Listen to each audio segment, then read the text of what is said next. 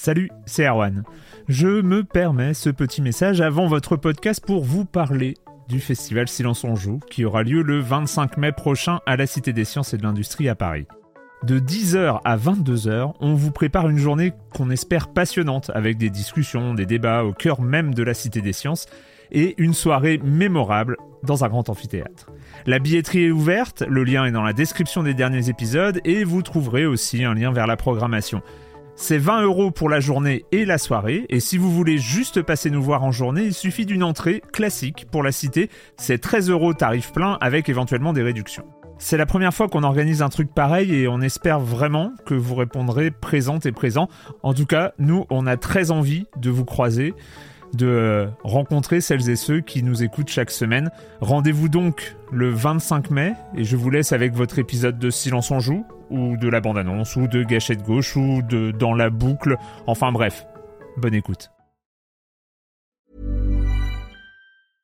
Hiring for your small business? If you're not looking for professionals on LinkedIn, you're looking in the wrong place. That's like looking for your car keys in a fish tank.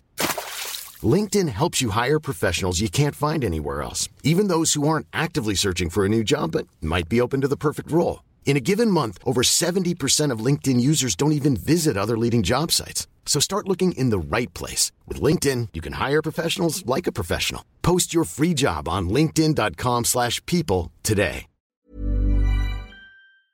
Silence en joueur, Juan Cario, bonjour.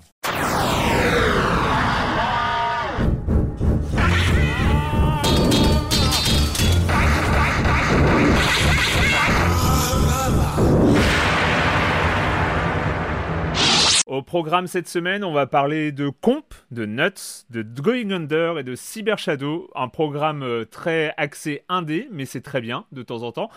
Euh, et puis euh, le reste du programme, eh ben, vous connaissez avec le com des com et la chronique de Jérémy Kletskin sur les jeux de société, évidemment. Et pour m'accompagner dans cette aventure, j'ai le plaisir d'accueillir deux de mes chroniqueurs favoris, Corentin Benoît Gonin. Salut Corentin. Salut Erwan et Patrick Helio. Salut Patrick. Salut Erwan, salut Corentin. Bah on va commencer, on va commencer directement. Ah oui, je fais un petit disclaimer quand même pour euh, alors, c'est pas bien de prévoir la durée de l'émission avant le début. je sais pas, j'ai dû le faire, mais j'ai dû le faire un nombre de fois complètement phénoménal et je me suis planté à chaque fois. Mais c'est juste que là, normalement, on va aller un peu plus vite. Euh, cette, cette, émission est enregistrée avec un enfant malade dans les mêmes locaux, donc euh, voilà, on va essayer d'activer pour essayer d'arriver au bout avant, euh, avant d'être obligé d'aller chez le docteur ou euh, d'arrêter pour euh, pour cause d'enfants malades. bref, une fois tout ça expliqué. On va commencer avec toi, Patrick. Avec, euh, tu avais, nous avais parlé de Gearbox, je crois, un petit peu déjà la semaine dernière. La semaine dernière, je vous avais parlé de Gearbox qui a été racheté par le groupe Embracer. Euh, donc voilà, donc ça c'était de l'actu plutôt euh, investissement et compagnie. Mais entre deux, voilà, on a eu de l'actu plutôt éditoriale avec la suite des événements du côté de Borderlands, qui reste bah, la franchise phare hein, du côté de Gearbox. Alors je vous avais rappelé je vous avais évoqué très très rapidement le film. Alors je suis peut-être allé un petit peu vite parce qu'il y a des infos un peu plus importantes qui sont tombées euh, entre deux. Le film Gearbox live avec des acteurs. Euh, on a on a eu quelques infos sur le casting. On a appris, euh, enfin moi en tout cas j'ai appris ces derniers jours que l'actrice Jamie Lee Curtis rejoignait le, casting. Elle va jouer le rôle de Patricia Tanis, un personnage de, la série bien connu. et puis elle rejoint notamment une certaine Kate Blanchett au, casting. Donc on est on est comme sur un film réalisé par Eli Roth a priori. Donc le, Eli Roth c'est le réalisateur de Cabin Fever, euh, qui, va, qui travaille sur un script écrit par Craig Mazin, qui a bossé sur la mini-série Tchernobyl. Donc on a quand même euh, des gens qui ont un CV plutôt sérieux. Euh, après, euh, je vous cache pas que moi je suis un petit peu, un peu fébrile hein, sur le côté live sur un l'univers quand même très très cartoon de, Borderlands. On va voir ce que ça donne. Alors, est-ce qu'ils vont se coller des, vous savez, des, déguisements en carton sur eux pour avoir le, look bah un peu en cel shading Ça va être intéressant à voir. Imagine ça comme une grosse FMV, et puis voilà. Et bien sûr, moi, je, kiffe à mort, mais bon, on va voir ce que ça donne, c'est assez étonnant. Mais en tout cas, un casting sérieux, euh, aussi bien côté euh, réalisation que côté, euh, côté bah, acteur. Donc ça, on va suivre ça avec intérêt. Une autre bonne nouvelle, c'est le retour de Tales from Borderlands, qui a été annoncé par Gearbox. donc on rappelle, c'était le jeu signé Telltale Games, donc aventure narrative, basée sur le, la licence Borderlands. C'était une très mmh. bonne pioche hein, du côté du catalogue Telltale, ce qui était, on le rappelle, un problème assez inégal, notamment lorsqu'ils avaient pris cette, euh, ils étaient pris dans cette spirale un peu folle d'adaptation de licences euh, déjà établies, ben là, ça marchait bien. Ils avaient vraiment créé une, une aventure qui fonctionnait bien, qui reprenait les codes euh, de la série Borderlands, mais qui amenait cette approche bah, de, de, d'aventure interactive point and click. C'était donc le titre, vu les problèmes qu'avait rencontré Telltale, avait disparu des, comment dire, des, boutiques en ligne, et là, on a le retour donc annoncé le 17 février, donc dans, quelques jours maintenant sur PC, PS4, Xbox One. Donc, on le recommande chaudement. Vraiment une très bonne pioche du côté de, des jeux tels tels. Et puis, bah, ça permet de, de revisiter l'univers Borderlands mmh. sous un angle évidemment différent en termes aussi bien narratifs que de gameplay. Donc, c'est intéressant. Et je conclus donc les, les actus du côté Borderlands avec l'annonce de nouvelles choses autour de Borderlands 3, donc qui est le dernier titre euh, sorti à date, hein, qui a atteint les 12 millions de ventes. On a appris ça, donc c'est plutôt un bon score. Euh, on apprend qu'une version Director's Cut arrive mi-mars euh, avec des contenus additionnels. On va avoir ou bien des achats à part, ou bien des choses intégrées au Season Pass 2, avec évidemment bah, des, des, nouveaux niveaux, des nouveaux personnages, nouvelles missions, etc. Et aussi un, comment dire, un aspect Director's Cut avec euh, l'intégration de coulisses de production, euh, des illustrations, des storyboards, etc. C'est plutôt intéressant du contenu qui avait été coupé dans le jeu original. Donc ça, ce côté coulisses, moi, m'intéresse. Je vais regarder ça de près. Donc de l'actu autour de Borderlands 3, qui est le dernier titre en date. J'enchaîne sur quelques millions qui ont été annoncés. On aime bien parler des millions comme ça en news intro. Du côté Nintendo, qui a évidemment euh, dévoilé des bénéfices records sur la période. C'était une grosse, grosse mm. année chez Nintendo. On a appris que la Nintendo Switch avait passé le cap des 80 millions d'exemplaires de, vendus dans le monde. Donc, c'est un, un, passage symbolique, c'est-à-dire qu'elle dépasse les ventes de la Nintendo 3DS, la, la dernière portable euh, en date de chez Nintendo.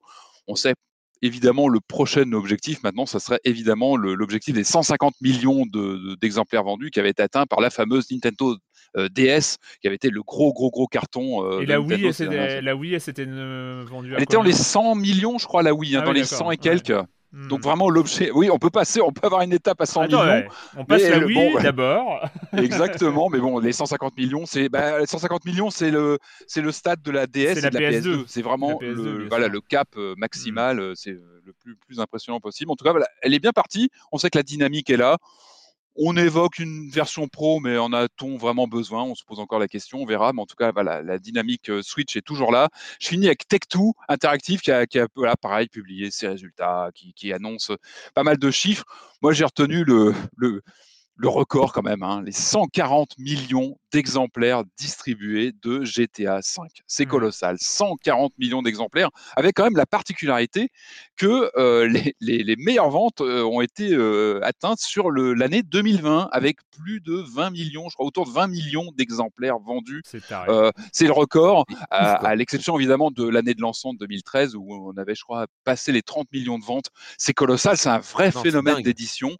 Euh, on rappelle quand même, en plus, il a été distribué gratuitement, je crois, sur l'Epic Game Store à un moment. Et peu importe, il continue à se vendre. Il y a une dynamique. Alors évidemment, il y a le côté online qui est là, il y a toute la communauté qui suit le jeu, mais c'est vraiment un, chiffre ah, impressionnant. C'est un vrai phénomène. C'est fou. C'est sur trois générations, hein. trois générations de Dingue, hein. exactement.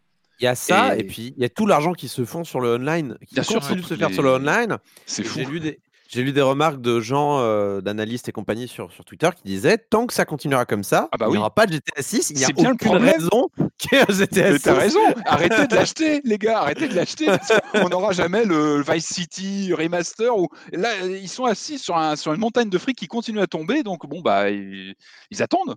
Bah, en même ah temps, ils ont le luxe de pouvoir euh, voilà, peaufiner leur prochain euh, euh, projet qu'on attend tous, parce que pour l'instant, on n'a pas l'ombre d'une piste sur ce qui va arriver par la suite, mais bon, ils ont, on va dire qu'ils ont Et vraiment puis comme ça, ils vont peut-être, ils vont peut-être laisser le temps à leurs développeurs de pas cruncher, hein, hein Rockstar, hein, maintenant qu'ils ont plein de sous et qu'ils ont plein de temps, ce serait quand même dommage de ne pas respecter, respecter les, les conditions de travail. enfin, s'il te plaît, tu sais très bien qu'après un succès commercial et critique, en général, il n'y a plus de crunch.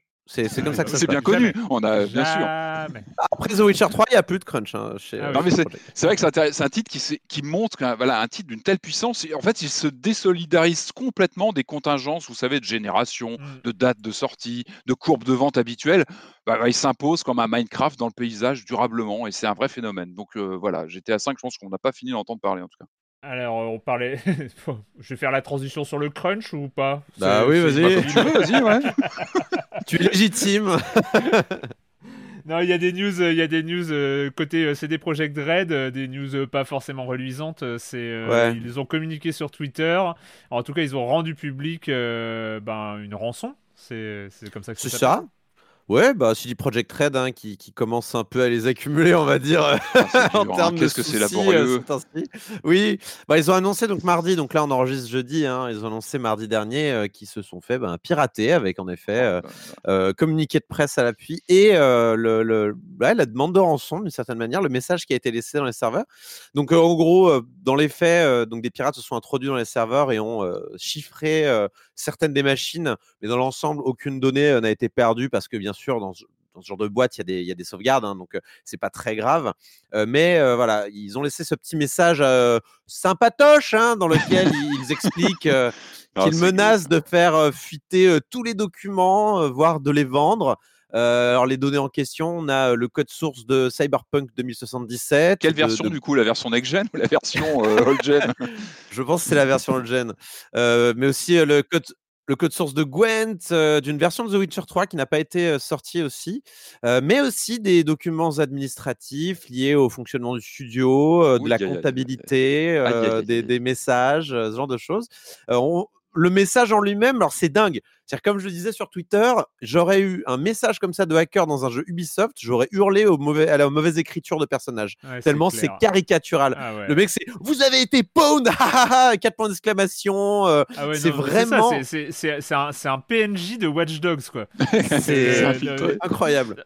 c'est ça. C'est Non, mais t'as entièrement raison. T'as entièrement raison. C'est euh, le, le, message est, en plus, euh, la, la moi, ce que j'aime beaucoup, c'est la grosse menace euh, euh, de, de, faire jouer les contacts dans le gaming journalism.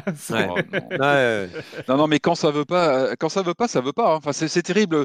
on n'a pas suivi tous les détails, mais on n'a pas évoqué, je crois, ces dernières semaines. Il y a eu un gros patch sur l'actuel Cyberpunk Old Gen, on va l'appeler comme ça, qui a eu des problèmes aussi. Enfin, ils accumulent. Après, il faut bien prendre nos distances avec ce genre de manipulation. On avait parlé de ça, Capcom a eu ces problèmes-là aussi il y a quelques semaines. On ne valide ah évidemment pas ce genre de procédé hein. parce que mais c'est, ils accumulent quoi, c'est terrible. C'est, ils n'ont pas du tout la baraka quoi, euh, c'est des projets hein, ces temps-ci.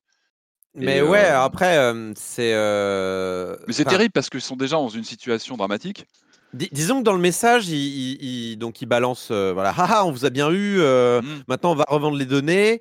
Euh, mais il y a quand même, il n'est pas neutre ce message. Il est, il est quand même, il est quand même teinté d'une forme de, il est vindicatif quoi. C'est-à-dire qu'il dit, on va dénoncer votre shitty behavior de votre shitty compagnie qui, qui, gère mal.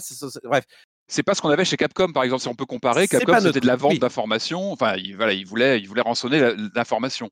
Ou même chez Nintendo, qui a eu un Gigalic l'année dernière, et a priori, c'était juste pour révéler, enfin, c'était juste pour montrer au monde un peu une forme de, d'informations sur des jeux qui étaient sortis il y a longtemps, ce genre de choses. Bon, CD, Projekt, CD Projekt a expliqué qu'il négocierait pas donc avec les pirates, et, donc depuis hier, là, certains sites ont repéré eh bien, une vente aux enchères sur, sur un forum. donc vous pouvez, si vous avez de l'argent et que vous voulez acheter un truc pas très propre, vous pouvez l'acheter pour un prix, enfin, vous pouvez entrer dans les enchères pour un prix d'entrée à 1 million de dollars, mais vous pouvez aussi acheter en flash, donc sans passer par les enchères, pour 7 millions de dollars. Euh, voilà, c'est vraiment. Euh, voilà. c'est pas une bonne idée. Après, la question, c'est la, vraie question, c'est qu'est-ce qui pourrait sortir de tout ça? Est-ce que ça peut être des choses en interne sur évidemment. On verra de toute façon euh, ce qui, ce qui ressort. Euh, le com des com de la semaine dernière. Euh, évidemment, nous avons parlé de jeux vidéo et euh, tout le, les 80% du com des com, c'est sur la news d'intro concernant Stadia. Hein bon, ça, j'avais déjà partagé un peu cette. cette Erwan, tu récoltes le fruit de ton lobbying eh ben, incessant. même pas, même pas. C'est la. C'est, ton fiel sur le. Sur l'intervention de Marius. Ah non, mais moi, je suis très, très clean. Euh, on commence avec l'intervention de Sunny Wind qui nous dit Je tenais à ajouter un petit témoignage car ça m'a un peu crispé d'entendre que le streaming ça sert à rien et que Cyberpunk a raté le coche car il n'est pas jouable en streaming dans de bonnes conditions. Vous avez longuement parlé du sujet sans citer le seul acteur majeur du domaine capable d'offrir ce que vous recherchez, à savoir GeForce Now. Euh, pour un prix d'abonnement très raisonnable, il permet d'accéder à des centaines de jeux compatibles tirés directement de ses propres bibliothèques Steam ou Epic, donc pas besoin de repasser à la caisse concernant, euh, contrairement à Stadia. De plus, la puissance mise à disposition est autrement plus conséquente que la concurrence et permet de profiter de jeux comme Cyberpunk 2077 en ultra RTX à fond et DLSS activé avec pour seule contrainte la limitation de la résolution qui est verrouillée à 1080p. Alors certes, pour profiter du, du service de manière confortable, il est nécessaire d'avoir une bonne connexion, mais ça reste actuellement la meilleure alternative avec Shadow, permettant de jouer à des jeux gourmands sans posséder de machines récentes. Euh, petit point, euh, petite mise à jour. Euh, effectivement, on n'a pas parlé de GeForce Now, mais aussi que c'est un peu la même chose aussi avec Shadow, avec GeForce Now et avec d'autres systèmes de cloud gaming. Euh, c'est encore des services en accès restreint. Euh, GeForce Now, euh, on peut pas. c'est pas. Oui, effectivement, la proposition est intéressante. C'est-à-dire que pour une somme, un abonnement mensuel, on peut avoir accès normalement à sa bibliothèque Steam. ou Epic en, version cloud, sauf que encore une fois, ce n'est pas un service euh, dont les vannes ont été ouvertes et où il peut y avoir des millions de joueurs qui euh, vont profiter du truc. Toute la critique du cloud gaming, en tout cas que j'ai fait ici depuis le départ, c'est qu'il y a un problème avec le cloud gaming. En théo dans la théorie, si on projette le cloud gaming, euh, en tant que euh, moyen de jeu majoritaire, en, tant que système de masse. C'est là où c'est là où il y a une rupture. Effectivement, des, services comme Shadow ou comme GeForce Now euh, qui sont limités à quelques centaines, milliers ou dizaines de milliers de joueurs en simultané. Euh, ça pose euh, les, problèmes sont limités. Après, voilà, c'est quand tu fais monter le truc euh, que effectivement, bah voilà, même GeForce Now, même Nvidia n'a pas n'a pas de. De toute façon, ils n'arrivent même pas à vendre leurs cartes graphiques dans le commerce, hein. donc ils n'arrivent même pas à en produire. Donc alors de là à, continuer à faire. Oui, après, d'autres composants comme la 5G par exemple qui pourra aussi jouer un rôle sur tout ça, j'imagine. Ouais, mais alors moi ça me fait marrer hein, sur le cloud gaming. Dans ça, il y aurait tellement de choses à en dire. On va, on va pas refaire le débat. Mais là, là, là, je suis tombé sur euh, l'AFJV. Euh, L'AFJV, ils font, ils, ont sorti euh, soi-disant une étude d'un cabinet quelconque, euh, d'un cabinet lambda sur le, les bénéfices à venir de, du cloud gaming. Et en fait, c'est assez marrant parce que c'est, c'est toujours ces études où la courbe qui est forcément exponentielle et qui monte très très haut. Euh, bah, la courbe, en fait, elle commence en 2020. C'est-à-dire que euh, c'est un peu comme la courbe euh, du, du chiffre d'affaires du e-sport. Hein, tu vois, ils te font toujours des mm. courbes à horizon 2050 ou le truc avec des pourcentages hallucinants. voilà, mais sauf fait, comme en fait à chaque fois la courbe du, du, super cabinet d'études hyper hyper rémunéré, c'est ça que tu veux dire. en fait, ça commence en 2020, c'est-à-dire qu'en fait, il, alors attends, ah oui, je retrouve, excusez-moi, je fais en... le Global Cloud Gaming Revenu. Alors c'est un truc qui s'appelle Global Data. Et, voilà. Et en fait c'est une courbe exponentielle qui prévoit de monter. Alors c'est l'échelle, c'est des milliards de dollars hein, évidemment. Euh, qui prévoit de monter à, à, 30 milliards de dollars en 2030. Donc euh, vraiment le marché avec une belle courbe qui monte et tout ça. Sauf qu'elle part de quasiment zéro en 2020. Tu vois, c'est on est vraiment dans la projection à partir de rien, à peu près comme euh, toutes ces études euh, totalement. Euh, et évidemment, là, ils ressortent ah oui, non, mais la 4G, c'était pas assez, il faut la 5G. Alors que c'est complètement débile. Pardon, excusez-moi, mais c'était déjà un problème parce qu'il fallait attendre la 4G, parce qu'on parlait déjà de cloud gaming à l'époque de la 3G, et on nous disait que la 4G allait tout résoudre parce qu'il y allait, y allait plus avoir de problème de ping et de, et de débit. Enfin voilà, quand tu Enfin bref, euh, c'est toujours, c'est toujours la, solution elle est toujours dans l'avenir. Euh, moi, je mets des doutes depuis au moins 10 ans. Hein, voilà. De toute façon, tes, euh, doutes, toi, tes doutes à toi, ils viennent plutôt de la puissance et la capacité de calculer sur une base de joueurs énorme, plus que vraiment un problème de connexion. D'échelle, c'est un problème d'échelle en fait. Et je répète aussi que c'est un problème philosophique, c'est que Internet euh, a été euh, basé, a été construit et s'est développé sur une, sur une philosophie qui est que l'intelligence est aux extrémités. Et c'est pour ça que Internet s'est développé et c'est pour ça que Internet, alors évidemment ça, a changé à partir de 2010 euh, avec la centralisation des, grosses, des, grosses plateformes et, et, ce genre de choses. Mais les grosses plateformes, c'est de la centralisation des données. Pour l'instant, il y a encore la décentralisation de la puissance de calcul. Et là, cette centralisation de la puissance de calcul avec la centralisation des données, et eh ben en fait, le cloud gaming et les plateformes, ce qu'ils veulent nous vendre, c'est un Minitel euh, très haut débit et, euh, et voilà. Et c'est aussi ça qui euh, moi me je dis pas que c'est impossible techniquement. Je dis que c'est une connerie en absolu. Voilà c'est si si c'est qu'un souci politique entre guillemets et de philosophie d'internet, malheureusement, la direction dans laquelle on se dirige tend vers la centralisation et la plateformisation d'internet. Mais tout à fait, ce qui ah. ne m'empêchera pas de gueuler à chaque fois qu'on parlera de cloud gaming. voilà. Oui, j'entends. Disons que depuis toutes ces, depuis toutes ces, depuis toutes ces émissions de Silence on joue, j'entendais plutôt l'argument du si, si tous les joueurs se mettaient à jouer en, streaming, ah, mais de fait, de fait aussi. Mmh. aussi, aussi, de fait mais parce que l'intelligence doit être aux extrémités et pas au centre. C'est aussi ça, c'est le système, l'infrastructure technique est basée sur cette donnée-là aussi, tu vois. C'est hmm. euh, Bref, euh, on avait aussi euh, des commentaires sur les jeux dont on a parlé, avec euh, Kipo qui nous dit Je vous ai trouvé un peu dur envers The Medium, qui est clairement imparfait, mais dont le charme a sauvé mon expérience de jeu. C'est un peu le cas de tous les jeux Bluebird Team, qui est un studio que j'apprécie beaucoup, justement pour leur façon de créer des environnements et des atmosphères qui racontent des histoires bien mieux que les systèmes que la narration trouve souvent trop classique, voire désuète de leurs jeux. Euh, il nous précise aussi qu'il voudrait poster un lien. Normalement, on peut poster les liens sur les forums parce qu'il a réalisé un portrait de Bluebird Team en vidéo. Donc, n'hésite euh, pas, surtout Kipo, à poster ton lien dans les forums de Silence on Joue. Euh, voilà, c'est fini pour le communiqué. Alors, il y avait plein de choses. Hein. Vous pouvez évidemment retrouver euh, ça sur les forums officiels. Quelle est ton opinion sur Vendavision, mon petit Erwan J'en ai pas. No comment. Euh, je voulais quand même signaler aussi qu'il y a un auditeur. Alors, je ne sais pas s'il écoute toutes les semaines ou s'il a été flagué sur ces histoires de cloud gaming. qui a joué un peu à. Enfin, sans, sans, vouloir l'insulter, mais bon, il y avait un côté où il a hurlé à la fake news. Euh, parce que euh, Marius avait dit qu'il y avait 25 jeux dans l'offre Stadia Pro, alors qu'en fait il y en a 27 il a, vraiment crié, il a vraiment crié à la fake news. Euh, aussi ah parce que Marius avait, avait, mis dans la liste le Uno et le Monopoly, qui ne sont pas dans Stadia Pro. Attention, ils ne sont pas dans Stadia Pro. Je vais, je vais appeler à Hein. Ils sont juste. Non, mais. Et ceci dit, notre cher auditeur ne l'a pas précisé. Ils ne sont certes pas dans Stadia Pro, mais nous pouvons bénéficier. Les, les, abonnés à Stadia Pro peuvent bénéficier d'une ristourne sur Monopoly et Uno. Voilà. Hein, donc. C'est euh, bien. C'est très bien, c'est très bien. oui, le facepalm de Patrick en dit beaucoup. Non, non, mais euh, euh, voilà, donc non, non, mais c'était, c'était sur Twitter. Il y a eu plein de gens qui ont hurlé le ouais, les journalistes, ils savent pas parler du cloud gaming, ils disent toujours n'importe quoi. Non, mais voilà. c'est ouf. On, dirait, on dirait les adeptes du Bitcoin un peu, c'est les mêmes. je pense, je pense, je pense qu'il y a des points communs. Et là, je vais me faire attaquer euh, maintenant par les adeptes du Bitcoin. Mince Donc, moi, je me suis lancé. Au secours. Non, on veut pas. Euh, bref, euh, donc c'est fini avec le Com des Com. On va commencer les jeux vidéo de la semaine. On commence avec une revisite de Pong.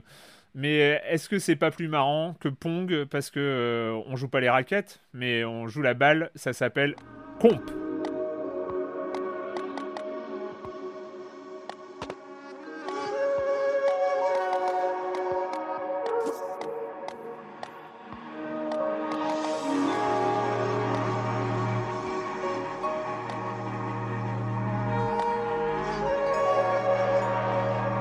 Suis désolé, Corentin, je t'ai piqué euh, ton résumé de, de comp, mais je crois que tu as suffisamment de jeux de mots en réserve pour, euh, alimenter encore euh, la, chronique de ce petit jeu. c'est toi qui nous l'as conseillé, donc il est dispo, il est dispo pour pas vraiment pas cher, hein, c'est 5 euros sur, sur Steam. Et une petite expérience, qu'est-ce que ça donne Pong quand on joue la balle, Corentin? Oui, il faudrait faire en sorte que, que, que, cette chronique ne dure pas plus longtemps que le jeu lui-même. C'est vrai que c'est un petit jeu, donc on va pas non plus trop euh, déflorer. Euh, En plus, quand même, 1h30, 1h30 de jeu. Euh, comp. Bon, comp, voilà, ça démarre comme Pong. On a les deux raquettes, on a la balle au milieu, sauf qu'il y a une grosse différence, c'est que la, la balle, elle, elle se met, elle, a, elle a ces symboles là, comme dans les vieilles BD pour dire euh, Ah, je suis en train d'insulter, mais c'est censuré. Voilà, donc elle n'est pas contente d'être là, la balle, très clairement. Euh, elle en a gros, elle veut se barrer. voilà. Et en fait, au tout début du jeu, quand même, on vous enferme dans un carré avant même cette scène, on va dire, du début, du vrai début du jeu. On vous enferme dans une, dans une petite salle. Donc, évidemment, je, remets en contexte graphiquement. On est en noir et blanc, avec des murs blancs et un fond noir et une balle. On parle de balle, mais c'est un carré. Hein, c'est vraiment le carré de Pong. Hein. donc, vous avez le carré. En fait, on vous fait appuyer sur le bouton et on fait comprendre que vous pouvez en fait simuler une collision contre un mur en appuyant sur la, touche ou la souris. C'est un, one-button game, vraiment. C'est un jeu, en fait, où votre balle va se déplacer en diagonale. Disons, allez, prenons un exemple de, la, de bas droite vers haut gauche. Si vous appuyez, vous allez, comme si vous avez rebondir sur un mur, vous allez redescendre de l'autre côté. Donc, de, vous allez vous diriger vers le bas gauche. Mmh. Vous, ferez des dessins à la maison euh, pour comprendre ce que je dis. Euh, mais grosso modo, vous pouvez comme ça influer sur votre trajectoire, exactement comme si vous mettiez un mur instantanément là où votre balle euh, allait frapper. Un coup de raquette, quoi, comme si un, Le truc, c'est que c'est pas évident quand même. C'est-à-dire qu'on ne sait pas si on va rebondir sur un mur invisible qui se situe en haut ou un mur invisible qui se situe en face. Enfin, vertical ou horizontal. Alors, on doit le savoir, mais à l'intérieur du jeu, moi, je, ça arrive très souvent qu'on qu'on n'arrive pas à anticiper quel, vraiment quel mouvement on va faire en, faisant rebondir la balle, en fait. C'est peut-être le seul point un peu confus, on va dire, de, ce système que je trouve assez... Mais voilà, donc cette mécanique-là, vous permet de vous échapper du match de tennis euh, habituel de Pong que vous avez dès le départ. Euh, donc vous vous échappez. Alors moi je me suis barré par la droite. Je, honnêtement je ne sais pas si ça euh, si ça change grand chose. Je ne sais pas si on peut se barrer par la gauche. Je sais bah qu'on est tous partis sur la droite donc. Ah bon très bien. Bah, c'est bah, sûrement scripté. Ou c'est un réflexe de joueur. J'en sais rien. Peut-être mais c'est une bonne question. C'est scripté alors. et donc on se barre et en fait on se rend compte que au delà de l'écran eh ben, on se barre dans les coulisses un peu de Pong. Alors, il n'y a pas le côté méta qu'on pourrait avoir dans There is no game ou ce genre de choses, mais on, en fait, il y a un donjon. Il y a un donjon euh, plus loin, euh, et donc on, commence à se, à se balader dans le donjon, donc toujours avec cette mécanique de pouvoir en fait inverser la, trajectoire de, de notre balle. En fait, finalement, c'est un jeu, on le compare à Pong mais il y a surtout du VVVVVV dans cette histoire. Mmh. C'est il y, a une notion de, de, voilà faire des, des, trajectoires comme ça sinusoïdales euh, un petit peu et, se balader en fait euh, dans une forme de monde. Alors c'est très linéaire, c'est pas du tout euh, un Metroidvania. on finit des niveaux. Mmh. de temps en temps, ça s'embranche avec au bout d'un couloir une clé qu'il faudra amener à une porte. voilà, y a... mais on n'est jamais vraiment perdu hein, dans, dans, ce jeu-là. Ça reste des petits niveaux. Puis si jamais vous êtes perdu, vous pouvez aller dans le bouton Start. Alors ça, j'ai découvert euh, à la fin du jeu. Vous pouvez dézoomer et avoir une vue d'ensemble du niveau. Et ça, je trouve ah, j'ai pas vu c'est assez chouette. Ouais, ouais. Ah c'est marrant ça. Ah, peut-être ça se débloque une fois le jeu fini. Enfin, en tout cas, moi, j'ai pu jouer comme ça à un niveau euh, totalement dézoomé. C'est une autre expérience. J'ai bien aimé aussi. Ça pique un peu les yeux quand on n'a pas du, 4K. Euh, moi, je sais qu'à un moment donné, le, la balle avec des effets de mise en scène euh, devenait minuscule à un pixel, devenait haute d'un pixel. Du coup, sur mon stream qui était légèrement plus petit, plus personne ne voyait rien. c'était dommage. C'est blanc qui se balade. Euh. Voilà.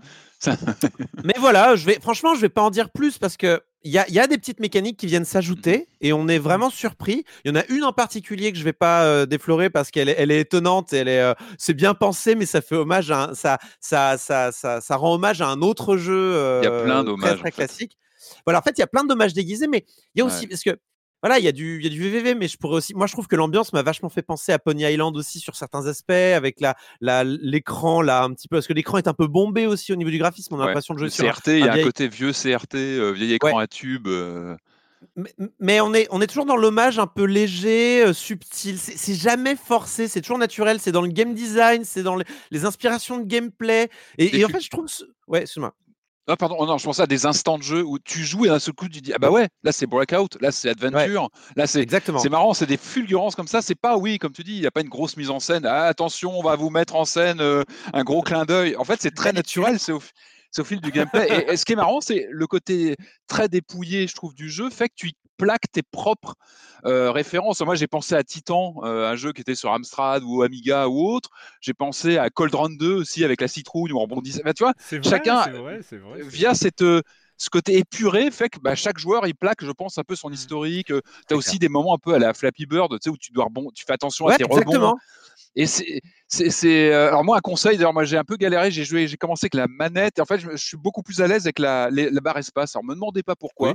C'est un one button game, donc c'est, le plus. et, un point assez important, c'est qu'on peut activer une aide qui propose une projection. Je ne sais pas si vous l'avez mis en place, qui, qui, qui fait un faisceau en fait qui montre euh, dans quelle direction on va. Ça peut aider, ça, ça peut être déstabilisant d'avoir ce, ce, côté binaire parce qu'on on, on, enclenche comme ça, comme tu disais, euh, Corentin, hein, gauche-droite. En fait, on n'a que deux directions qu'on enclenche avec cette touche. Euh, on a cette aide en fait qui fait une espèce de, de, faisceau qui montre où va aller la, du coup le, le point. Ça peut être une ah, aide pour, ah, pour moins galérer. activer parce que c'est vrai que j'ai du coup avec ce problème, ce, cet unique problème de pas savoir euh, vraiment de quelle manière on va rebondir. Euh, c'est euh, surtout quand on est poursuivi ou qu'on doit éviter des, des, des, machins qui se baladent où c'est un peu des fois touchy. Mais, mais voilà. Non, autrement, il faut préméditer en fait. Surtout pour préméditer, tu as des passages assez tordus où tu dois un peu préméditer tes prochains coups, en fait, tes ah bah prochaines actions.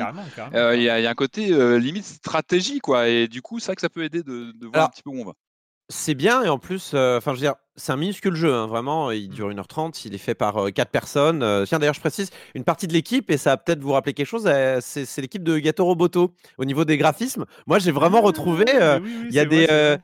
il y, a des, il y a des petites machines là, qui permettent d'ouvrir des portes et je me dis, mais j'ai déjà vu ça quelque part et j'arrivais plus à remettre le doigt dessus. Et en fait, c'est sûrement des inspirations de l'équipe de Gato Roboto. Enfin, là, on est dans le noir et blanc, on, est dans le ah, parti pris graphique. voilà.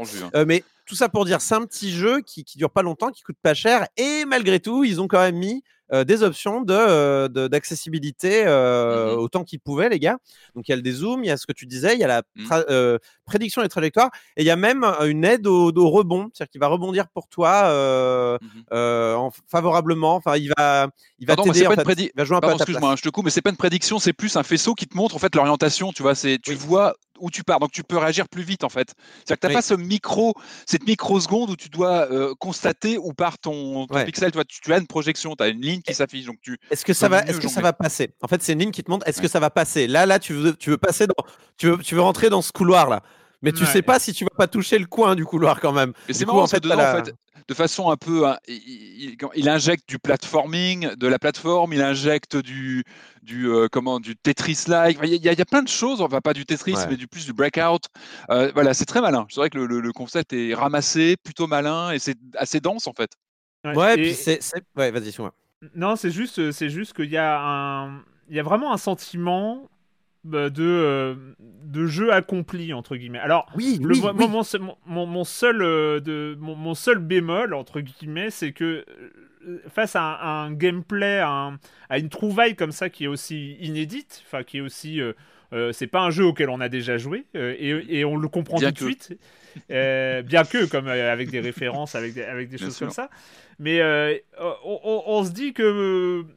c'est En fait, j'ai jonglé entre les deux impressions. C'est pourquoi est-ce qu'ils nous ont pas fait 999 niveaux Ah oui. Euh, tu vois, le, truc à rallonge euh, et tout ça. Et en même temps, je me suis dit, ouais, mais peut-être qu'ils ont considéré que leur trouvaille de gameplay, ça s'appliquait à cette taille-là. Et qu'à bout d'un moment, on en avait fait le tour. Et je pense que c'est la deuxième solution la bonne, c'est-à-dire qu'ils ont, ils ont euh, un peu comme, euh, c'est une expérience, euh, c'est du, c'est, du gameplay expérimental en fait. Et on, et on, ils vont nous, ils nous disent juste, voilà, on a trouvé ce truc, on a pensé qu'on pouvait en faire un jeu. On a fait le jeu qui va avec l'idée, à la taille qui va avec cette idée. Et du coup, voilà, c'est ce que je dis, c'est pour ça que j'ai dit ça. C'est, je trouve que c'est un jeu accompli. C'est un jeu qui est cohérent dans sa proposition, dans, dans, dans, ce qu'il propose, et il est hyper sympa. Je sais pas comment je peux dire qu'un jeu où on joue la balle de Pong est sympa, mais c'est vraiment le truc comme ça. J'ai beaucoup de beaucoup d'estime pour, euh, pour Comp. C'est un peu comme un court métrage en fait le format si, voilà est, raccord. Et en fait je me demande si tu peux rejouer à Pong de, la même manière qu'avant. Enfin quand tu, vas lancer une version de Pong tu vas dire mais attends j'ai envie de me, me barrer de ah, c'est marrant ce côté directeur Scott d'aller voir ce qu'il y a derrière enfin je trouve ça intéressant même sur le concept euh. Je, je, je, te rejoins entièrement, Erwan, dans ce que tu dis euh, par rapport au format. Euh, y a une, pour moi, je trouve que la notion d'échelle dans un jeu est très très importante. Euh, surtout, c'est un peu à contre-pied dans une, d'une philosophie, on va dire générale, d'industrie culturelle qui cherche de plus en plus à capter ton intention des, des heures et des heures et des heures. Celui-là a l'humilité de te dire yo, on va vous, on va vous occuper une soirée quoi. C'est une forme de maîtrise, hein. c'est une forme de maîtrise aussi. Hein, c'est de la hein, maîtrise, c'est de l'humilité. C'est, moi je, je suis friand de toute façon ce genre de choses. j'en ai déjà parlé à ce micro. Dans une semaine, as un énorme DLC qui va tomber avec. Euh, Alors après, après, il faut dire les choses. Il faut dire les choses quand même. Le jeu vous propose de refaire tous les niveaux avec un challenge supplémentaire euh, derrière, si vraiment vous, vous, avez vraiment kiffé, que vous avez envie de continuer ce genre de jeu, philosophiquement, pourrait se faire modder par la suite. Donc, au pire, vous voulez du contenu, il sera, il sera sûrement fait par la communauté. mais voilà, si jamais vraiment vous voulez refaire le jeu, vous avez en fait un mode New Game Plus, entre guillemets, vous pouvez refaire tous les niveaux avec un défi différent sur chaque niveau. Donc, on va vous demander de, de, de, le refaire dans le noir, certains niveaux dans le noir. On va vous demander de refaire un niveau avec une vitesse de balle accrue. Donc, les angles sont beaucoup plus ouverts. Donc, c'est beaucoup plus difficile. voilà, donc voilà, si jamais vous en voulez plus, c'est mmh. possible. Mais moi, encore une fois, je suis pour ce genre de format-là. 1h30, 6 euros. C'est à peu près le même prix que si vous alliez au spectacle, au cinéma. Enfin, bon, petit spectacle, hein, pas forcément. voilà, les trucs, voilà.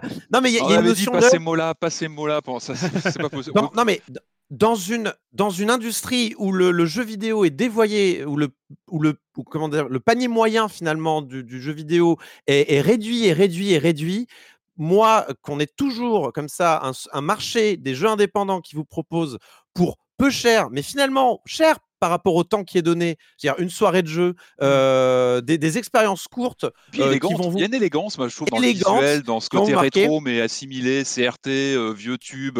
C'est élégant. Je trouve qu'il est classe. il est classe. il, présente bien. il présente bien.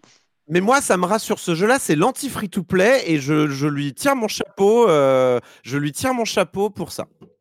Tout à fait. Bravo. C'est une belle conclusion, Corentin.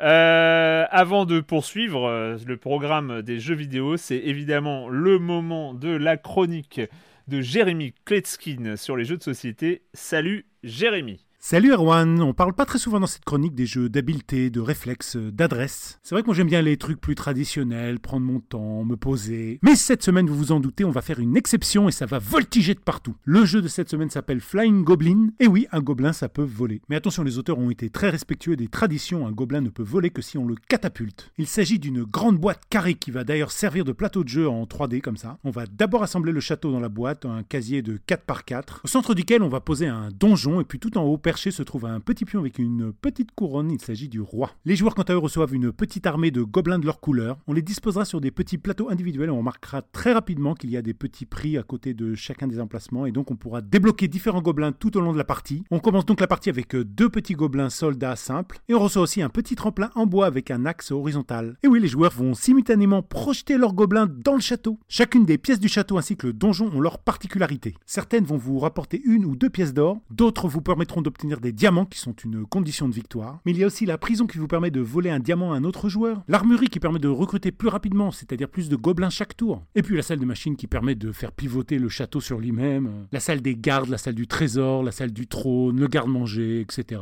Enfin, plein de trucs loufoques. Il y a aussi des tuiles en forme de toit qu'on pourra disposer entre les salles euh, par-dessus. Oui, parce qu'on pourra recruter des gobelins pillards qu'on va percher sur ces toits et qui nous rapporteront chaque tour des diamants si aucun autre joueur n'arrive à les déloger. On peut aussi recruter le Captain Gobelin qui active deux fois les actions et puis aussi des totems qui sont assez chers, mais si on arrive à en empiler 4 et que là aussi personne n'arrive à les faire tomber, alors on gagne la partie. Le matériel est sympa, atypique, il est tellement coloré que j'en ai oublié que j'étais daltonien. Et même si on peut penser qu'il ne s'agit que d'une histoire de précision, et eh ben non, pas vraiment. Il y a des retournements de situation c'est le bordel, c'est le chaos, euh, tout le monde peut s'amuser. Donc voilà, je rappelle le nom du jeu Flying Goblin de Corentin Lebras et Théo Rivière. De 2 à 4 joueurs à partir de 8 ans pour des parties de 30 minutes, c'est chez Yellow. Bravo à l'illustrateur euh, Thomas Larek parce que c'est du beau boulot. Et même si on finit souvent à quatre pattes pour aller chercher nos gobelins sous les meubles, le jeu est parfait en famille, c'est euh, un bon délire. Et voilà, et moi je vous dis à bientôt et n'oubliez pas la chance que vous avez, en tout cas c'est la réflexion que je me suis faite en observant ces gobelins. Bye bye Bye bye, Jérémy. N'oubliez pas la chance que vous avez de ne pas finir sur une catapulte. Ça, ça, ça a l'air très fun. Et j'ai un concours pour euh, les auditeurs. Combien de fois euh, Jérémy Klexin a dit euh, petit dans cette chronique? Parce qu'au Ah. début, c'était un festival. Et petit gobelin sur un petit château dans un petit plateau. Tout est petit, mais ça a l'air très mignon et sympa. hein. Je veux. Moi, je pense que euh, je vais passer commande. Euh, ça me fait, ça m'a fait très envie, en tout cas.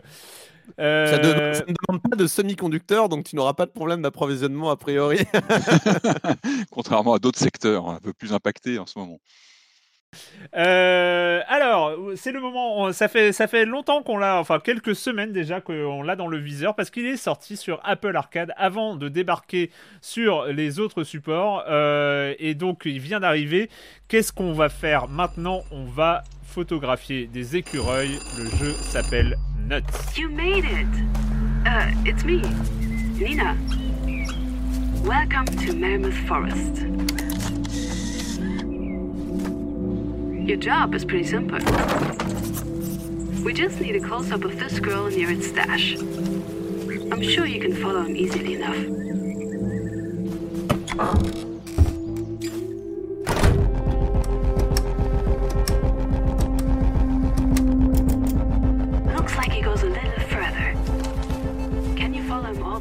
Nuts, donc euh, en photographie, euh, on est dans la forêt, on est un peu largué, tout seul, dans la forêt. Forcément, on, se dit Oh, Firewatch. Enfin, je sais pas vous, mais euh, voilà. Ah bah si, on est- bah, on est, on en communication téléphonique avec une, euh, avec une camarade. On, est, on débarque dans la forêt seul. Donc forcément Firewatch. Mais au-delà de ça, même l'interface graphique, l'ambiance, on se, dé- se démarque euh, assez vite. On se rend compte euh, très vite que notre mission principale, et on l'accepte, ça va être de suivre des petits écureuils pendant la nuit, pendant le jour. Enfin voilà, le système est finalement assez simple. J'ai envie de te redonner la parole pour commencer, Corentin, parce que c'est toi qui, a- qui, avait, euh, qui nous l'avait signalé euh, au moment de l'Apple Arcade, parce que tu as l'Apple Arcade, petit vénard. et, euh, Alors j'ai et, joué sur PC, mais oui. ouais. Alors, Je ce mon Nuts, Mac. Euh, Nuts, euh, oui, bah. Il faut dire un truc avec Nuts, c'est que le concept, il est, euh, il y a un high concept, ce qu'on appelle dans le, voilà, c'est que on, peut te le pitcher très rapidement euh, dans l'ascenseur. Tu vas, tu vas tout de suite voir pourquoi c'est intéressant. Tu vois ce que je veux dire? C'est vrai que, alors c'est un jeu où tu dois, euh, tu, es, tu, tu, tu- fais une étude dans une forêt pour enquêter des écureuils et tu, les, tu dois les prendre en photo. euh, c'est, ça donne envie, quoi. Ça, donne vraiment envie.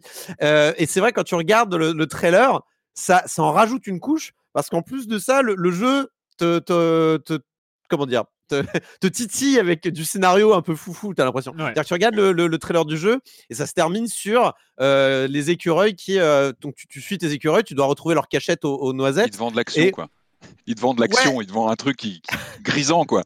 Non, mais ils te vendent, euh, ils te vendent, et je te vois venir, mon petit Patrick, mais ils te Non. vendent du, du mystère à la, à la Firewatch, c'est-à-dire que euh, donc on, on- on- tu, tu vas suivre tes écureuils, tu vas les prendre en photo et, et tu vas découvrir qu'ils ont en fait pas stacké des euh, stacké, pardon, empilé euh, des noisettes, mais des, de la dynamite. C'est là tu fais mais qu'est-ce qui s'est passé, petit écureuil Pourquoi tu as empilé de la dynamite dans ta cachette? Et donc donc voilà. Donc évidemment moi je suis curieux, j'ai envie de voir ça. En plus les, les graphismes avec cet aspect un petit peu, on dirait que tu joues sur du négatif de Ouais, photographie. Ouais, visuel, ouais, c'est ça, ça, ça- ça donne envie. Donc tu commences, tu lances le jeu et tu en effet as une sensation de, de Firewatch puisque on est un peu dans le même délire. Donc, donc Firewatch, on fuyait sa situation familiale pour se retrouver dans les forêts euh, sèches de je ne sais plus quel euh, euh, État Parc des national. États-Unis euh, ouais, ouais. voilà, parc national, voilà, où on se retrouve tout seul dans sa tour. Là, on, on a besoin de thunes. Alors, on accepte un boulot de, manifestement d'été pour dans lequel on va devoir euh, placer des caméras le jour et euh, récupérer des vidéos la nuit d'écureuils pour trouver leurs euh, emplacements, leur, euh, là où ils vivent, là où ils entassent leurs noisettes, euh, pour en fait mener une, étude d'impact. Euh, et on va très vite apprendre dans le jeu, en fait, euh, grâce à notre patron, euh, euh, la docteure Nina Scholz, euh, qui s'occupe de cette étude, euh, que, euh, en fait, on, on, on essaye plus ou moins de mettre des bâtons dans les roues euh, d'un euh, grand. euh, consortium immobilier qui veut installer un hôtel ici. Encore une fois, entre Alba et ça, euh, décidément, Ouais. euh, les développeurs de jeux vidéo, les jeux vidéo ont une dent contre les complexes immobiliers. Euh, L'actrice donc, a une voix assez, enfin, qu'on a l'impression de Ouais. la reconnaître quoi. Il y a un peu le cliché, le trope de la voix euh, distante, un peu classe. Bon Tu voilà. l'as dit, cliché, cli- un peu cliché. Euh, tu te souviens, ça, ça marche bien, puis au moment tu fais bon, euh, Bon, on connaît, quoi, compris, euh, on connaît, ouais. Mais bon, on- elle, elle fait tout, elle, elle donne tout ce qu'elle a, euh, et, et bon, je peux pas lui, je peux pas lui dire, elle peut Ah parfois en faire un peu trop, tu vois. Je, peux, je reprends parfois d'en faire un peu trop plus que de. Je préfère ça plutôt qu'une voix chiante, tu vois ce que je veux dire? Oui. Donc voilà. Bon, donc on commence, euh, on te livre un appareil photo et on te balance dans ton, dans van, dans ton camping-car, en fait, euh, en pleine forêt, euh, loin de tout, mais tu as de quoi. T'as de quoi survivre, pas de problème. Et en fait, on te file un appareil photo. On te dit voilà, on a repéré un écureuil dans cet arbre. Tu as un petit GPS, tu peux te déplacer. Euh, tu as une grosse zone de forêt. et tu places ton appareil photo devant l'arbre. Et puis tu vas te coucher. Et en fait, euh, durant la nuit, tu, tu, tu- enfin, le- j'imagine au petit matin, tu dois, tu dois regarder en fait sur ton, euh, sur ton appareil euh, de Sur visionnage. les en images, fait. oui, sur les, Ouais, sur les images. enregistrées. Et en fait, selon comment tu as placé l'appareil photo, tu vas voir ou non, ça va dépendre, le résultat de, de, de, de l'enregistrement et tu vas voir s'il n'y a pas un écureuil qui passe. Hmm. Et une fois que tu as vu où est ton écureuil, en fait, tu vas le voir, ah, il sort du champ par la droite. Alors du coup, le lendemain, jour 2, tu sors, tu prends ton appareil photo et tu le replaces un peu différemment pour voir vers où il va se diriger.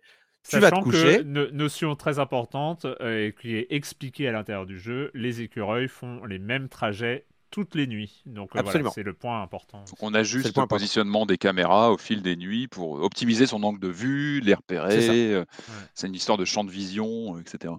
c'est une histoire de champ de vision et donc euh, au début on a une caméra et puis euh, au bout d'un moment on va vous en donner une deuxième puis une troisième euh, on va pouvoir zoomer Des moniteurs, tu ajoutes des moniteurs aussi pour, pour Ouais, checker, bah, ce qui, est, ce, qui est, ce qui est logique et on a aussi le positionnement des caméras donc sur le- la carte et, et voilà et, on, s'a- et ça s'arrête là au niveau gameplay ce qui est à la fois on va dire excitant dans le sens euh, ah on va enquêter pour de vrai sur des écureuils qui se baladent. Il y, a un- il y a un petit côté genre tu vas Oui, il y a- vraiment il y a- déterrer un truc. Il y y a un petit côté euh, pur dans l'enquête de ça ça a l'air chiant comme la mort mais c'est moi qui vais le l'être. faire. Tu vois?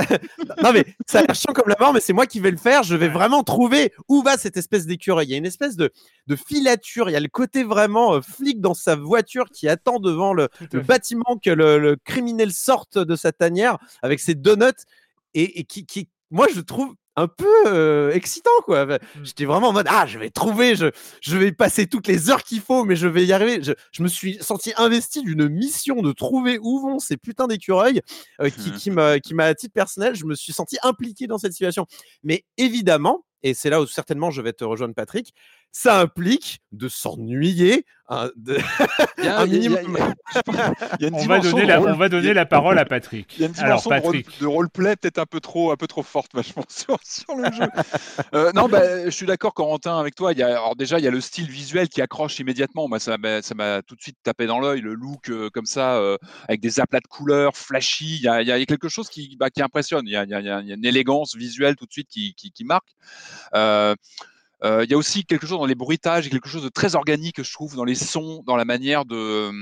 Et, et même, dans la gestion, on est en FPS, on va dire, quand on se déplace, quelque chose de très tactile, de physique dans les objets. On prend le téléphone, on, l'accroche, etc. Donc, on y croit, on a quelque chose d'assez tangible en fait sur le, bah, sur cet univers en fait qui nous semble assez, euh, assez réaliste. Après, une fois qu'on se lance dans le gameplay, euh, effectivement, il y a cette dimension Firewatch qui, qui est bien là. Moi, j'y ai vu une sorte de tower defense inversé, c'est-à-dire que euh, tu places tes caméras comme ça et tu ajustes tes positionnements dans la nuit qui suit, où tu, en fait, tu, tu recalcules comme ça ton installation au fil des nuits. Donc pour moi, il y a- presque un aspect tower defense. Moi, j'ai vu une déclinaison un petit peu, un petit peu originale pour ça. Après, euh, moi, j'y ai joué sur Switch, par exemple, et j'ai un peu galéré sur l'interface, notamment. Euh, je parlais de ce côté tactile, presque tangible de l'environnement. Le problème, c'est que on a beaucoup de petites icônes. Alors, je commence par les détails, hein, les petites icônes qu'on doit activer sur le, quand on est à son poste de travail pour euh, euh, zapper les caméras d'une à l'autre, faire son enregistrement, imprimer son, on scanne les images parce qu'il faut une preuve de la Mmh. présence d'un écureuil euh, sur un endroit. Paf. Alors, le problème, c'est que le, le jeu ne gère pas, par exemple, le tactile sur Switch, donc c'est c'est c'est on est obligé vraiment d'aller sur du, du, du détail de pixels pour. Ah J'ai j'ai pas, ouais. j'ai pas je trouvé l'interface euh, très très limpide et très agréable, malheureusement. J'ai trouvé, j'ai trouvé l'interface passable sur PC, mais alors sur, euh, sur, euh, sur Switch, Alors, ou alors j'ai loupé, mais j'ai pas, j'ai pas trouvé de quoi activer le, le tactile. Donc tu es au pixel sur une petite manette, tu vois, sur un petit bouton euh, caché au fond de l'écran. Ouais, Bon, ouais. Non, mais c'est un, c'est- ça peut être un souci du jeu en effet. Enfin, moi, j'ai pas eu trop de soucis à la souris ou ce genre de choses de cliquer sur des trucs. Le, le jeu est pensé à la souris, mais si tu me dis que le jeu n'est Ah, pas moi, j'ai pas trouvé le tactile. Alors, dites-moi si vraiment je l'ai loupé, mais j'ai pas trouvé dans les menus, je l'ai pas trouvé comment l'activer. J'y ai joué sur l'écran docké, mais avec la manette, c'est encore pire. C'est vraiment parce que c'est quand même important. Le, le poste de travail où tu t'assois après avoir posé tes caméras, eh ben, c'est là où tu, tu gères ton image. Et là, ça peut être un enfer Ouais. de faire du En fait- rewind, revenir. Bon, bref, je vous passe les En fait, détails. faut, faut bien comprendre que euh, quand vous installez en fait devant euh, le poste de surveillance, c'est vraiment des machines devant vous. Ah Donc bah en oui, fait, il vous avez un point. Ouais, vous avez des points. euh, Enfin, vous avez un point qui est votre curseur et vous allez devoir le déplacer jusqu'au bouton. Euh, le zoom, pareil. euh, L'enregistrement. donc c'est ça peut être très barbatif en effet si euh, vous n'avez pas de quoi cliquer tout de suite. hein, euh, c'est je pas évident. je fait. rappelle, le- on a vu un jeu comme ça en full motion vidéo. Vous vous rappelez où on tournait une séquence de caméra j'avais pas bloqué comme ça sur l'interface. Ça avait été bien pensé. Bon, c'était sur PC. Peut-être que ça vient de là aussi. Le problème, je parlais de ce design, de ce look euh, du jeu assez classieux. Le problème, c'est que ce look plutôt malin, parce que finalement, il y a une économie de, de, de- comment dire, j'imagine, de, de- production, mais on a quand même une sorte de, de monde un peu simili ouvert comme ça, où on peut se balader, aller déplacer ses caméras, etc. Le problème, c'est que pour moi, ce look, bah, il contribue à une torpeur, une torpeur qui s'installe assez vite euh, quand tu enchaînes tes, ces missions, ces nuits à poser tes caméras. Alors oui, c'est fascinant, Corentin, je suis d'accord, c'est cette course à l'écureuil. Oui, moi aussi, moi aussi, j'ai vibré dans mes premières minutes. J'y ai cru, j'étais parti, mais alors très franchement, oui. Et, et- et je vous disais, ce visuel, pour moi, il a très vite installé une torpeur. Euh, un côté répétitif à déplacer tes caméras et ça marche pas, t'es pas bien placé, donc tu recommences nuit 2, nuit 3, tu replaces tes caméras, tu galères, tu retournes. Et en fait, tu arrives dans une sorte de, tu vois, de, de- quotidien qui s'installe où bah, bah, tu perds toute la, comment dire, la, ça manque de, il se passe pas grand chose, quoi. Il faut dire les choses. Tu es là que tes caméras, il faut vraiment, il faut vraiment adhérer à ce, à ce système. Il y a un côté, pour moi, il y a un côté désert des tartares, en fait, où t'es, tu vois, t'es- il se passe pas grand chose. Et tu es là que tes, caméras, tu essaies de te, passionner pour ces mouvements de, de, de bestioles à l'écran. Euh, finalement, un peu comme, euh, évidemment, comme Firewatch, il y a tout un côté euh, d'action hors champ par le raconter, le dialogue avec ce personnage. Le problème, c'est que du coup, bon, bah, l'action, elle se passe ailleurs et tu as vraiment l'impression d'être un peu aux abonnés absents. Tu vois, tu, tu vois, tu vis les événements les plus importants se vivent lors des, dialogues et tu, te rends compte que l'action, elle se passe peut-être ailleurs. Et euh, ouais, vraiment, moi, j'ai vraiment, j'ai piqué du nez. Je vous le dis franchement, j'ai adoré la proposition visuelle. Je comprends le principe du, du tower defense comme ça avec une sorte de de, de- de retournement du, du truc, mais la torpeur, le visuel, enfin, vraiment, j'ai piqué du nez. Alors peut-être que c'est l'âge, j'en sais rien. mais Je, je- j'ai- je suis d'accord avec toi. Je suis, en fait, on est d'accord, sur- on est d'accord sur les faits. C'est-à-dire qu'il y a vraiment une, un ennui en fait qui se met en place. Ouais, c'est vrai faut- que le- et c'est il faut vrai le que savoir, le- il faut le savoir, faut Ouais, le savoir, mais- faut prévenir. On est là pour ça mais- aussi, les amis. hein. on, On, est de, nou- on est de nouveau sur ce débat euh, qui de toute façon va durer aussi longtemps que le jeu vidéo existe. Est-ce qu'un jeu vidéo doit être fun pour être réussi? C'est une bonne et question, on est- mais Typiquement là-dedans avec euh, Nuts, qui pour moi, euh, mais enfin, dis- disons que on a les mêmes problèmes que si on devait euh, faire une filature d'un mec ou, euh, ou une. Enfin, tu vois, c'est. Non, mais coup, le- je- le- j'ai- ouais. Regarde, Shenmue, quand tu as le passage dans les docks où tu te mets à bosser avec ta, ton transpal et compagnie, c'est pas marrant, mais il y a, y a un souffle qui t'emporte. Tu as envie de dépasser ça et c'est complètement intégré. Là, moi, j'ai pas eu ça. Tu vois, il y a un côté. Et encore une fois, je, je reparle de ce visuel qui est, qui est charmant, qui est élégant, qui fait un peu rétro et en même temps, mais il contribue pour moi vraiment à. à- tu sais, il a soit une sorte de. En plus, tu as des problèmes parfois de visibilité, je trouve, sur certains objets. C'est pas toujours très clair. Tu perds un peu en nuances. Oh, Euh, Oh, écoute, il te met, il te met- il te met les, les écureuils en blanc sur euh, fond noir. C'est plus va, sur les objets, je trouve des fois c'est pas clair. C'est pas au Bradine non plus quoi. C'est- Tu vois, c'est- t'as pas ce, t'as pas cette clarté, cette, cette évidence d'un Obradine, même si on est sur un genre de Ouais. jeu différent. Je parle des codes ouais, graphiques. Euh, là, vraiment, la de- torpeur s'installe. Une torpeur m'a m'a envahi. Je vous le cache pas. Voilà, on est là pour en parler. J'ai- été envahi d'une Non, torpeur mais qui.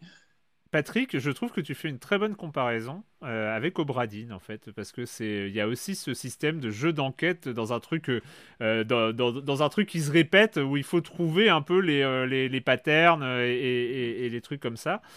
Lâches Euh, pas, Obradine, quoi. oui, et, et- La différence avec Obradine, l'enquête se fait dans ta tête Oui, surtout. oui, hein, oui, bien sûr, euh, bien sûr. Mais, euh, mais et là, et là, euh, là, je suis d'accord. Je suis d'accord avec toi, Patrick. Il y a, en fait, moi, j'aime bien la proposition, j'aime bien le jeu. euh, je trouve que euh, il y a, euh, il y a un moment, un mauvais calcul sur le temps, le nombre de nuits nécessaires à résoudre Oui, une enquête. Euh, Ouais, je sais pas, il y a un, un mauvais calcul. Je sais que, euh, notamment euh, sur la 3 ou 4e enquête, où on doit non seulement trouver le point d'arrivée des écureuils, mais faire une photographie toutes les 10 secondes. Euh, Parce qu'en fait, c'est vrai qu'à chaque nuit, on, on- on- à chaque nuit, on a bien une vidéo aimé, de- moi. Ah, mais voilà, non, mais là c'est intéressant ce que tu dis. Il faut rentrer dans le trip. Et là, je pense que tu prends ton pied. Si t'aimes les écureuils, que t'aimes prendre de la photo animalière comme ça et prendre ton temps, c'est non mais c'est intéressant parce que c'est une vraie philosophie par rapport à- aux jeux vidéo, comment tu l'appréhendes. Et euh, Et surtout, la, la conclusion, la conclusion Mais de cette mission sûr, est super. sûr, mais, Elle mais- est mais c'est super. bien sûr, c'est, et, et toute sa conclusion, toute cette, cette mission d'ailleurs se justifie par la conclusion, c'est-à-dire que se justifie par euh, l'image finale à 60 secondes, c'est que en fait à chaque nuit on a 60 secondes de vidéo. On l'avait pas dit ça, c'est que on doit explorer nos, nos caméras filment 60 secondes. euh, heureusement qu'il n'y a pas plus. de- Oui, ça, reste vidéo. limité. On n'a pas toute Ouais, la nuit à dérocher parce que ça serait l'enfer. En, en- en fait, j'ai- j'aime bien. Enfin, voilà, j'ai pas de, j'ai pas d'animosité entre guillemets envers Nuts que je trouve euh, hyper cohérent et voilà, il fait sa proposition et tout ça. Et il y a, il y a- il y a pas de. Enfin voilà, il y a, il y a- il y a une, en- il y a un résultat qui est conforme à l'ambition initiale et c'est vrai que c'est, euh, toujours quelque chose qu'on peut apprécier. Mais, mais il y a, il y a une gestion de l'ennui euh, qui, euh, moi, pour moi, aurait pu être plus fine c'est que proposer de l'ennui aux joueurs, je trouve ça génial. C'est-à-dire que c'est euh, c'est rare, c'est rare de proposer un, un jeu qui te propose de l'ennui. Là, c'est clairement ça. C'est-à-dire que tu as la même nuit qui se répète et puis en plus, t'as pas de, il n'y a pas de côté de, de performance. C'est-à-dire que si- à une mission, tu peux mettre 5 nuits, comme 10 nuits, comme 15 nuits à résoudre, euh, à résoudre stressant, le, comme le- tu le disais. truc. Tu disais, Mais- Erwan, c'est un peu stressant le nuit 1, nuit 2, nuit 3 à l'écran. En gros, en Mais plus, moi, ça, me marche culpabilisait. En plus, ça me culpabilise. Je me dis, c'est pas normal. Je suis en train de, tu vois, de, déro- de- comment dire, de, de- de dérouiller même le scénario du jeu. Mais en fait, non, bon, c'est- je, je, je, je suis, je suis pas d'accord dans le sens où on te dit que tu es là pour plusieurs mois quand même. Donc tu Ouais, peux ouais. prendre toutes les nuits que tu veux. Euh, et et c'est ce qui m'a un peu déstressé. J'étais en mode ouais, bah, Ouais. j'ai raté là. Et puis du coup, je- j'hésitais pas à faire des Il faut paris. lâcher prise. Il faut lâcher moi, je- prise pour jouer à ce jeu, en fait. Il faut lâcher Moi je, prise. pense, moi, je pense que l'écureuil, il va se barrer par là, tu vois. Enfin, genre, Ouais. des moments, tu fais des paris, genre, non, mais il va aller là, c'est obligé. Puis en fait, pas du tout. Et là, la mission dont on parle là, avec les, les écureuils toutes les 10 secondes, le Ah jeu là te. Le, en fait, Ouais. ce qui est génial, c'est que le, le jeu Elle, il est il est génial. Moi, moi j'ai adoré parce que c'est le moment. C'est, c'est, en fait, tu as des moments dans, euh, dans Nuts et c'est, et c'est là où je trouve que tout le jeu est cohérent. Donc, tu parlais de cette, hum, ce, ce style graphique un petit peu euh, de la torpeur, mais la torpeur, elle marche aussi dans le scénario où plus Ouais. ça avance, plus c'est étouffant, plus ça avance, plus tu sens qu'il y a quelque chose qui va pas dans, ce, dans, dans, dans cette histoire de- d'écureuil, qu'il n'y a pas qu'une histoire d'écureuil. Alors, au final, l'histoire, elle est elle est un peu, on est borderline dans du fantastique, mais c'est c'est pas grave, c'est pas grave, ça me dérange Non, non, ça, absolument c'est pas. pas du tout le problème. Au contraire. Ouais, ouais, ouais. Mais, mais je veux dire, tout est cohérent. C'est-à-dire que le côté jour 1, jour 2, là, avec ces écrans, ces cartons là entiers qui s'affichent à l'écran, où finalement, tu. Moi, t'es flippé. Enfin, la dernière image de cette, encore une fois, de cette mission-là, moi, moi j'ai eu un haut le cœur. Genre, vraiment, genre, ah non, Ouais, non, il va se passer clair. ce que je crois. Et j'étais j'étais en train de me dire, je vais me faire tuer dans ce jeu, je vais me faire découper par un fou. Moi, j'avais peur, j'avais peur du mec. Donc, il y a un mec, il y a un mec qu'on voit jamais qui vous dépose à chaque endroit. Simon. Et il, est- et il laisse des trognons de pommes. J'aurais kiffé. Et c'est pas le cas, comme ça je, je les amorce pour tout le monde. Il ne se passe rien avec cet homme aux trognons de pommes. Mais j'aurais kiffé qu'à un moment donné, Ouais, on trouve un cadavre avec des trognons de pommes. J'aurais adoré. euh, J'aurais je croyais, adoré. je- pareil, je pensais qu'il se passerait un truc avec lui, mais non, il est fantomatique. Ouais, il est, euh, Il est fantomatique. Il est pas méchant. Ceci dit, euh, Nuts, euh, Nuts, c'est euh, pour moi, bon, il a une quinzaine d'euros. Euh, je trouve que c'est euh, voilà, c'est en fait ce qui me déçoit, et c'est un grand mot déçoit, parce qu'il me déçoit pas en fait, il me surprend beaucoup plus qu'il me déçoit, et, il me séduit beaucoup plus qu'il me déçoit. Le seul truc, c'est que j'aurais aimé sortir de Nuts avec le même sentiment d'avoir joué à quelque chose de marquant que j'avais eu quand j'étais sorti de Firewatch. Ah bah oui, bien sûr. Et, Firewatch, c'est d'autres moyens aussi. Hein. Ouais, c'est d'autres moyens, mais mais mais il y a tellement de points communs au départ que tu auras envie de sortir de ton expérience de jeu en se disant ah, ah ça, c'est un jeu, ça c'est un jeu que je vais citer dans deux ou trois ans quand on va reparler des trucs et tout ça. Et là j'en suis pas sûr en fait. Juste en, fait en fait ils sont pas sortis dans le bon ordre. Il aurait mieux fallu qu'ils sortent Nuts avant Firewatch ouais mais il y a quelques années de différence quoi. Il, aurait pas subi la comparaison. Il y a 10 ans de différence non bah ouais c'est dommage par contre il faut reconnaître les choses. En effet Firewatch est mieux écrit mieux joué plus beau plus grand euh, plus hein. intéressant. C'est un pilier. On, Bon, on va pas comparer ce qui est incomparable. Il y a une inspiration claire sur Firewatch. On est dans une forêt, on est tout seul, on est isolé, on commence à, à faire de la paranoïa tout seul dans son coin, mais on n'est pas au même niveau. Ils jouent pas dans la même courbe. N'attendez pas Firewatch. Vous allez même en termes de réal, hein, en termes de réal, de budget, d'ampleur. Ah, moi, je pense qu'il est pas mauvais, Nuts, mais il faut y aller en sachant où on met les pieds. Euh, c'est pour ça que c'est important qu'on en parle ensemble. Et alors, imagine, et moi, et moi j'y réfléchissais, j'étais en mode, mais imagine, moi, moi, je me demande si ce jeu-là, je l'aurais pas apprécié s'il n'avait pas été en temps réel sur Internet. Genre où, bah ouais, ah une longue, une longue aventure sur plusieurs mois où tu places ta photo, tu l'as raté, et ben mon gars, t'es reparti pour une journée entière d'attente. Mais tu fais on, a synchro, on, a synchro, euh, on a synchronisé, asynchrone. conceptuel, quoi, un vrai concept euh, complètement barré où tous les soirs, tu irais te connecter, poser tes trucs et attendre le lendemain. C'est clair, oui, ça aurait une dimension. Ça, aurait euh, été génial, je pense. Ça aurait été génial. Euh, ça s'appelle Nuts, c'est dispo donc sur Apple Arcade, sur Steam et ailleurs. Euh, sur Switch, hein, moi je. Sur Switch, euh, bah Switch, Apple Arcade, PC Switch, ça coûte 17 euros sur PC, 20 euros sur Switch et Apple Arcade, donc je crois que c'est 5 euros par mois, un truc comme ça. on, va, on va terminer cette, cette émission avec deux jeux, deux jeux. Alors, et on va commencer par le premier. On va faire un petit détour par la Startup Nation par les sous-sols, les sous-sols de la Startup Nation. Quel sous-sol? Euh, Avec un jeu qui est sorti euh, au deuxième semestre 2020, mais bon, on n'est pas, on n'est pas à ça, près, et surtout que euh, je pense qu'il a, il a quand même pas mal de, pas mal de choses pour lui. Ça s'appelle Going Under.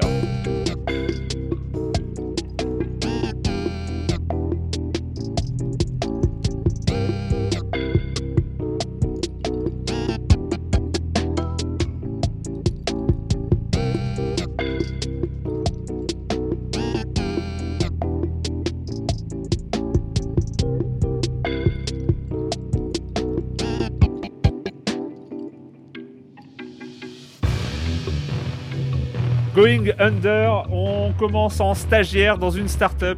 Un destin commun à bien trop de gens, un destin tragique souvent, euh, où on découvre un monde, un monde cruel et euh, peut-être euh, beaucoup trop futile.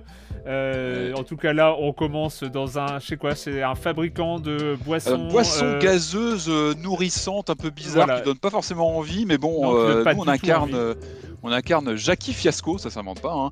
donc une stagiaire qui, déboule pour euh, venir bosser donc sur un stage de marketing. Euh, elle débarque dans cette startup Fizzle euh, qui, voilà qui vont pas être racheté, compagnie, ça voilà. Donc on débarque. alors ce que, moi c'est mon coup de cœur, hein. c'est pour ça que je voulais absolument en parler. Il est sorti il y a quelques mois, mais je voilà je lâche plus depuis quelques depuis quelques temps ce jeu. alors tout de suite il y a le choc visuel. il a il a une hmm. apparence tout de suite ultra coloré. Le titre, il, est, il, a, il a vraiment une patte euh, visuelle qui, qui, accroche tout de suite. Euh, il est flashy, des couleurs sympas, euh, tout mignon. Le, le, look des persos est tout de suite reconnaissable. comment on pourrait dire L'héroïne, par exemple, elle, ressort un, elle ressemble un peu à un personnage en, ballon gonflé avec une, comme ça, une physique un peu étrange. Alors c'est tout mignon, mais le problème c'est que c'est une vraie descente dans l'enfer de la startup nation. en fait, ce qui est assez marrant, je trouve d'emblée, pour écarter le, le, sujet du look, je trouve qu'il est assez performatif dans le sens où il sert le propos du jeu avec ce côté, comme je vous disais, très coloré, très accueillant, euh, très charte graphique à la cool, qui est assez euh, finalement symptomatique de, bah, de, de, la Startup Nation. Hein, C'est-à-dire qu'on a des beaux logos, des bons visuels, une bonne communication. Euh, mais voilà, alors on va suivre cette stagiaire qui est très vite, elle, elle arrive pour faire du marketing. Et en fait, on l'envoie au charbon, on l'envoie au charbon à explorer des, des donjons. Alors, il faut accepter le postulat. On parlait tout à l'heure de Nuts avec son postulat un peu bizarre. Voilà, on a un autre postulat. Euh, il faut euh, comprendre que les entreprises qui, euh, qui ont les, startups qui ont fermé, qui ont voilà, qui ont mis la clé sous la porte, en général, se retrouvent sous terre. Euh, elles finissent comme des donjons en fait, et on va donc euh, devoir explorer des donjons euh, au quotidien pour aller voilà nettoyer des, comme ça des des, des, des, startups déchues, voilà, qui se retrouvent, qui sont transformées en, donjons obscurs à l'explorer. Donc le jeu en fait, on se retrouve donc dans cette startup. pour faire simple, on a une sorte de hub narratif. C'est l'endroit le, de la startup qui est, qui est plutôt bien fichu. D'ailleurs, on a vraiment tous les la, la cafette, le, la salle de réunion, etc. Et puis la deuxième partie, ça va être les différents donjons qu'on va explorer, donc qui sont euh, générés de façon euh, euh, aléatoire avec euh, un mode beat'em all. On est vraiment sur du sur du combat avec plein. On peut quasiment utiliser tous les objets euh, qu'on retrouve qu'on trouve dans le dans, les salles.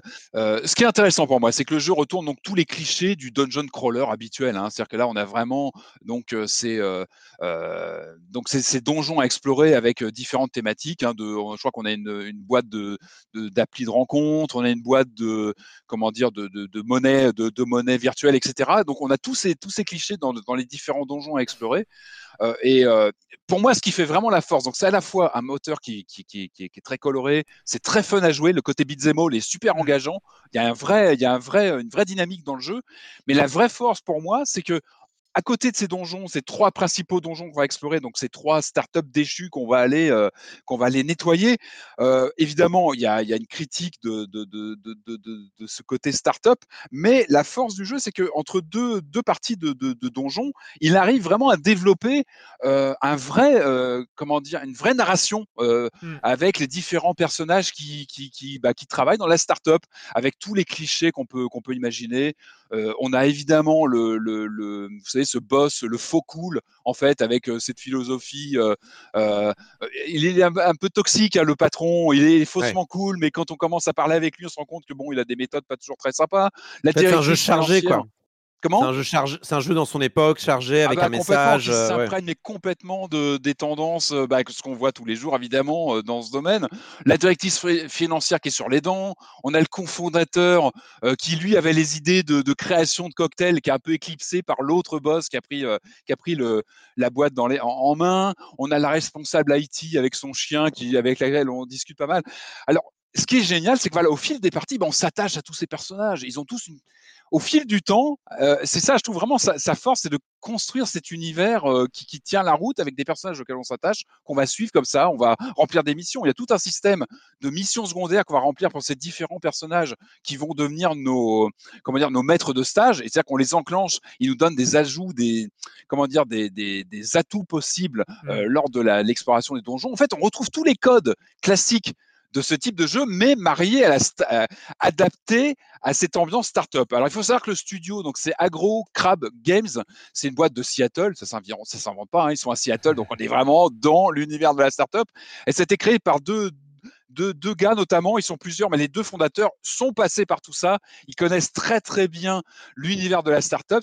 Le jeu après, il est publié par Team 17, donc c'est voilà, c'est quelque chose qui, tourne plutôt bien. Team 17, on les suit en général, ils savent repérer ce genre de, titres. Euh, en fait, on débloque, ouais, je vous disais, on, parle, on débloque des mentors comme ça au fil des parties. Donc ça, finalement, ça nous, ça, ça, ça nous, ça rejoint tous les systèmes de, de vous savez, de, de, de d'atouts qu'on peut débloquer sur un dungeon crawler classique quand on ah, est dans un rogue. Dans enfin, il y, y, y, a un aspect roguelite. Euh, complètement, aussi, complètement, euh... au fil des des des euh, des, des, euh, bah, des donjons qu'on va explorer, explorer.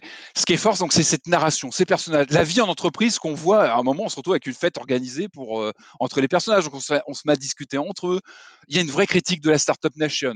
Il y a une critique des réseaux sociaux, évidemment, parce qu'on parle des applis, on installe des applis lorsqu'on on explore les donjons. Euh, ce qui est intéressant, c'est que c'est vu de l'intérieur, c'est critique de l'intérieur. J'avais évoqué, je crois, le dernier, Leisure Suite Larry, qui était un peu has-been, qui critiquait, vous voyez, le côté euh, euh, comme ça des, des, nouvelles technologies, mais de l'extérieur. Il, il, faisait ça de, de avec une, sorte de, de, vision un peu, vous voyez, avec le, le décalage Leisure Suite Larry. Là, c'est vu de l'intérieur. On est on est cette donc cette, cette personne qui entre dans le dans le service et qui qui, bah, qui va cravacher. Finalement, le télé, il y fait d'aller faire les donjons, on est au travail, on est au charbon. Et ça, c'est plutôt rigolo. On est vraiment, il euh, y, y, a quelque chose de vécu et ça on le sent du, depuis, euh, de, la part du, studio. Euh, en plus, il y a quelque chose d'assez méta. Euh, il y a eu une mise à jour, euh, je crois, fin janvier avec l'option télétravail. C'est-à-dire que dans le jeu, on peut faire du télétravail à distance.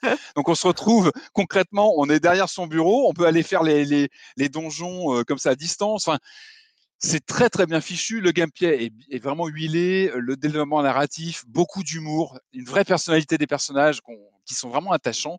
Euh, il y a tout un univers qui c'est tout simple. Quand tu te balades dans, le bureau, tu vois le monde extérieur avec des centaines de drones qui passent. Voilà, le jeu, je trouve qu'il arrive vraiment à créer quelque chose. Il a ce mélange entre fantastique et prosaïque, moi qui me rappelle les grands moments de la French Touch, hein, les Amélie Minuit dans les années 80, où pareil, on apportait un peu de fantastique sur quelque chose de très réaliste, de très prosaïque. Euh, le jeu, il est très accessible, on est sur du roguelike, mais il y a plein d'options. Quand vous galérez, il n'est pas très dur, euh, mais on peut, il y a plein de petites options, plein de petits, euh, petites options qui permettent de le rendre encore plus facile. Ça peut être bien, ça peut être accès, ça peut vraiment, ça peut faire mmh. venir des gens qui sont pas forcément férus du genre. Il est traduit en VF, c'est tout simple. Après, n'est pas parfait. Il y a des petits problèmes de caméra. Moi, je conseille d'y jouer au pad. Euh, la durée de vie est plutôt ramassée. C'est pour ça que je pense qu'il est plutôt à conseiller. Euh, c'est pas forcément à conseiller aux férus euh, de, de, comment dire de roguelike, mais plutôt aux gens qui ont envie de s'y initier. Voilà, en entrant par un scénario, par un univers. Quelques bugs, mais rien de bien méchant. En tout cas, la critique, elle est plutôt bonne de jeu. Depuis quelques mois, je vois qu'il est souvent cité. Certains le mettent dans la même cour que Risk of Rain 2 ou un certain Hades, hein, que vous connaissez bien. Donc, voilà, moi je le recommande seulement. L'univers est dingue, la musique, la musique est hallucinante. Moi, je vraiment, je trouve qu'elle elle est. Euh, Juste pour ouais. pour compléter, pour compléter, Patrick, euh, parce que j'y ai joué, le, le, en fait, je pense que un, un de ces, un, un de ces, euh, en, le gros handicap de, de, de Going Under, c'est qu'il y a un certain Hades qui est sorti quasiment en même temps, qui est sorti d'Early Access à peu près euh, au même moment. C'est pour ça que je pense qu'il est passé sous le radar de pas mal de gens. et, et, en fait, et en fait, le, le truc, c'est qu'il est extrêmement sympathique, extrêmement sympathique au niveau narratif et au niveau visuel. Ça, j'ai, après, en fait, au niveau construction, structure, c'est un roguelite ultra classique avec évidemment les, les, les, les rooms, les salles qui s'enchaînent ouais. avec des salles de marchands, des salles de buffs, ah oui, très... euh, des salles d'acquisition de, de, compétences. Donc en fait, à chaque run, on, on, on, on, obtient des choses différentes. Donc on est vraiment en terrain connu. Le seul, euh, en fait, le seul problème, et qui est pour moi un problème majeur de Going Under, c'est euh, que finalement les combats sont totalement bordéliques. Euh, ouais. il est très compliqué, en tout cas moi, dans, mes, dans ma, ma, ma, manière que j'ai eu d'aborder le jeu, il est très compliqué de percevoir, on va dire, une montée en compétence du joueur.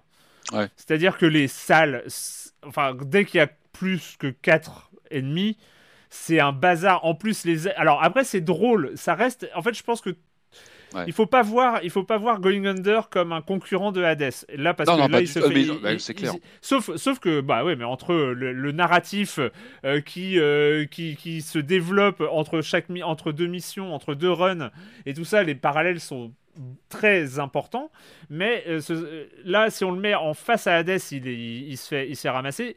Pour moi, il y a le côté, voilà, le côté critique de la, de la philosophie startup euh, qui est très juste ouais, et, et qui est très, très bien vu. Euh, voilà, c'est euh, après voilà, je, je, suis un peu déçu par le côté un peu bordélique des combats qui est voulu, des combats, ouais. mais en même temps, euh, c'est voulu, mais en même temps, c'est un peu du coup là en fait, vu que les rogues sont ultra répétitifs, sont tous ultra répétitifs sur les combats, euh, que ce, ouais, même Hades est répétitif, ouais. même s'il a des armes différentes et des choses comme ça, sauf que c'est Hades est tellement bien huilé que la répétition te fait plaisir. Tu es content de retrouver ah là, une situation que tu as Tu arrives dans des salles où tu peux avoir, euh, quand tu commences à avoir beaucoup d'ennemis, c'est un vrai bazar. Alors, tu as un système, moi j'ai joué au pad hein, sur PC, je le recommande de dans lock, mon pad. Ouais, tu as un système de lock un peu à la Zelda. Euh, mais qui, bon, mais qui ça, est compliqué quand ta... en fait. Quand tu as cinq ennemis en même temps, tu logs de l'un à l'autre, c'est vite le bazar. Mais je crois que le jeu l'assume en fait. Il y a un côté joyeux bazar à l'écran, alors qui est pas très précis. Je suis d'accord. C'est-à-dire que tu, il faut jouer beaucoup du, comment dire, de l'esquive. euh, Je suis d'accord qu'il n'est pas d'une précision folle, mais mais mais c'est un, c'est un Mais du- joyeux du foutoir coup- quoi. Du coup, ça, Ça. ça nuit, ça En fait, vu que les rogues sont liés. euh, C'est la- pas un jeu de compétition. Hein. C'est pas un jeu de performance.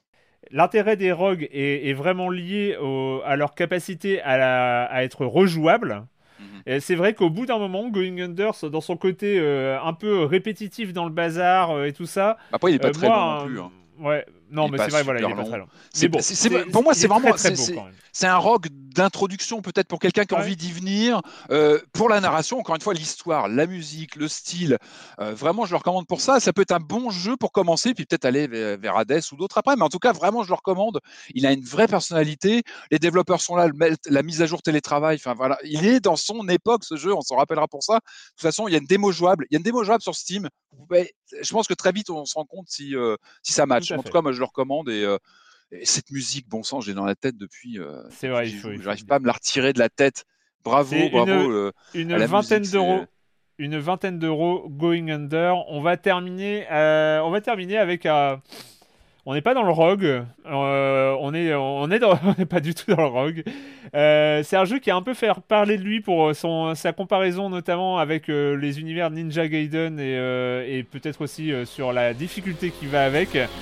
Ça s'appelle Cyber Shadow.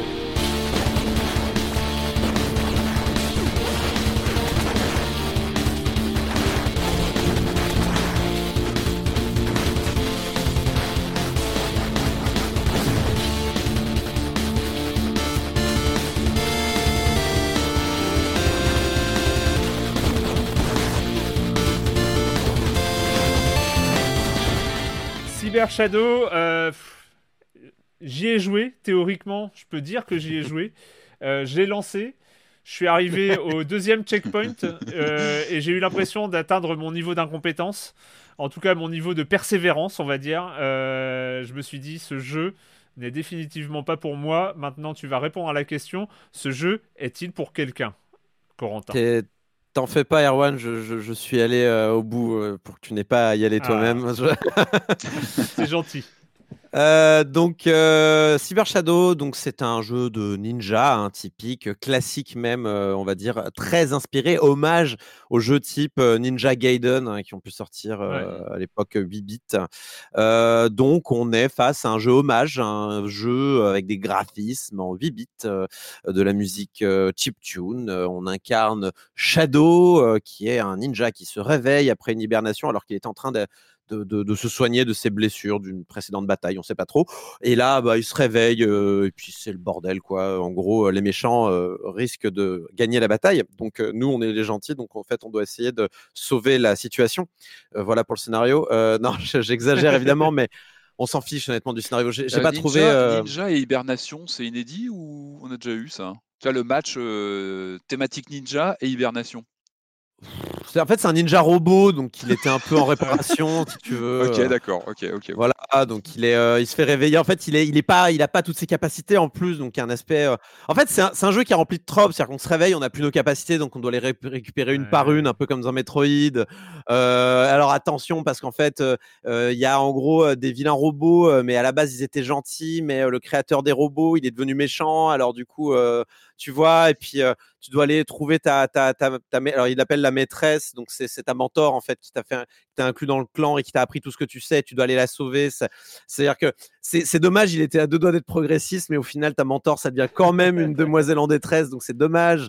Bon, j'exagère, le, le jeu cherche pas nécessairement à être, il n'y a, pas particulièrement de message hein, dans le jeu, mais mais voilà, bon, c'est pour vous dire qu'on n'est pas dans un jeu qui brille par son ori- originalité euh, d'un point de vue du, du- du scénario, ni du parti pris graphique et euh, au- audio, on va dire. euh, on est vraiment dans ce qu'on pourrait attendre d'un Ouais. jeu de Ninja Gaiden, voilà, hommage en tout cas. À la Shovel Knight, un souci- peu On est un peu sur du Shovel Knight. non, justement. non Alors c'est là le problème, c'est que le, le- on attend d'un jeu hommage aujourd'hui en 2021 qu'ils quand même mettent un peu euh, la main à la pâte niveau gameplay et apportent quelque chose. Parce que le problème quand tu fais un jeu type Ninja Gaiden, euh, c'est que du coup on va attendre de toi au moins au minimum, le minimum qu'on attend de toi pour avoir la moyenne entre guillemets, c'est la perfection. C'est euh, on a eu des années, non mais je suis désolé, vraiment on a des années, on a des années d'expérience dans ce type de jeu là et on ne peut pas, on ne peut pas se permettre par exemple euh, d'avoir des, des, décisions de design qui sont pas euh, qui sont pas en, en, accord avec 2021. Et la difficulté ne peut pas tout justifier dans un jeu de ce type-là. Donc typiquement, euh, donc ton, ton, ninja au début, bah, il a un coup de sabre horizontal et puis c'est tout. Euh, on récupère d'autres pouvoirs plus tard. Euh, il y a des modules hein, qu'on peut récupérer aussi, donc des, des, petits modules qui vont s'ajouter avec toi et qui, qui, peuvent être assez fun. Hein. Euh, comme le yo-yo, je trouve que le yo-yo c'est une super euh, super addition au jeu là. C'est une des rares un des rares éléments de nouveauté qui te fait ah ça c'est frais, c'est cool. Donc euh, en fait quand tu sautes ou que tu te déplaces, t'as un yo-yo qui va se déplacer en fonction de là où tu vas et c'est c'est fun à utiliser. C'est très très fun. Ils auraient pu faire un jeu entier avec le yo-yo, ça aurait été plus original. Ça aurait été un concept. Que... Ouais. Ouais, bah ça aurait été un carrément. Concept. On a là, déjà là, vu je- Ninja, j'aurais peut-être Ninja accroché. BMX et, Voilà. Ninja Yo, à la place, on a un Ninja Gaiden sans, sans plus, sans rien de plus, avec des défauts de l'époque. Donc on a peu ou pas assez de, de, de Coyote Time. C'est-à-dire c'est pas assez frotté dans les coins. Dans Céleste, ils ont ce qu'on appelle le Coyote Time, c'est-à-dire le, la zone de temps, la zone de, de tampon après euh, ne plus être sur une plateforme quand tu, quand tu avances et que tu t'apprêtes à tomber dans le vide et que tu veux sauter au bord d'une plateforme. Le temps après où tu n'es plus sur la plateforme où tu peux quand même sauter. Il y en a pas, ça m'a énervé. Je suis tombé dans un nombre incalculable de trous euh, parce que le jeu est trop rigide à ce niveau-là. Euh, pareil pour la correction des trajectoires, quand tu essayes de passer sous un, quand tu veux passer par le dessous d'une plateforme et que tu touches et que le, le bord gauche de ton ninja touche le coin, non non, tu vas redescendre parce que tu vas, on va considérer que tu as touché le plafond, c'est mort, il Ah, te corrige pas. c'est rustre, quoi, C'est rustre.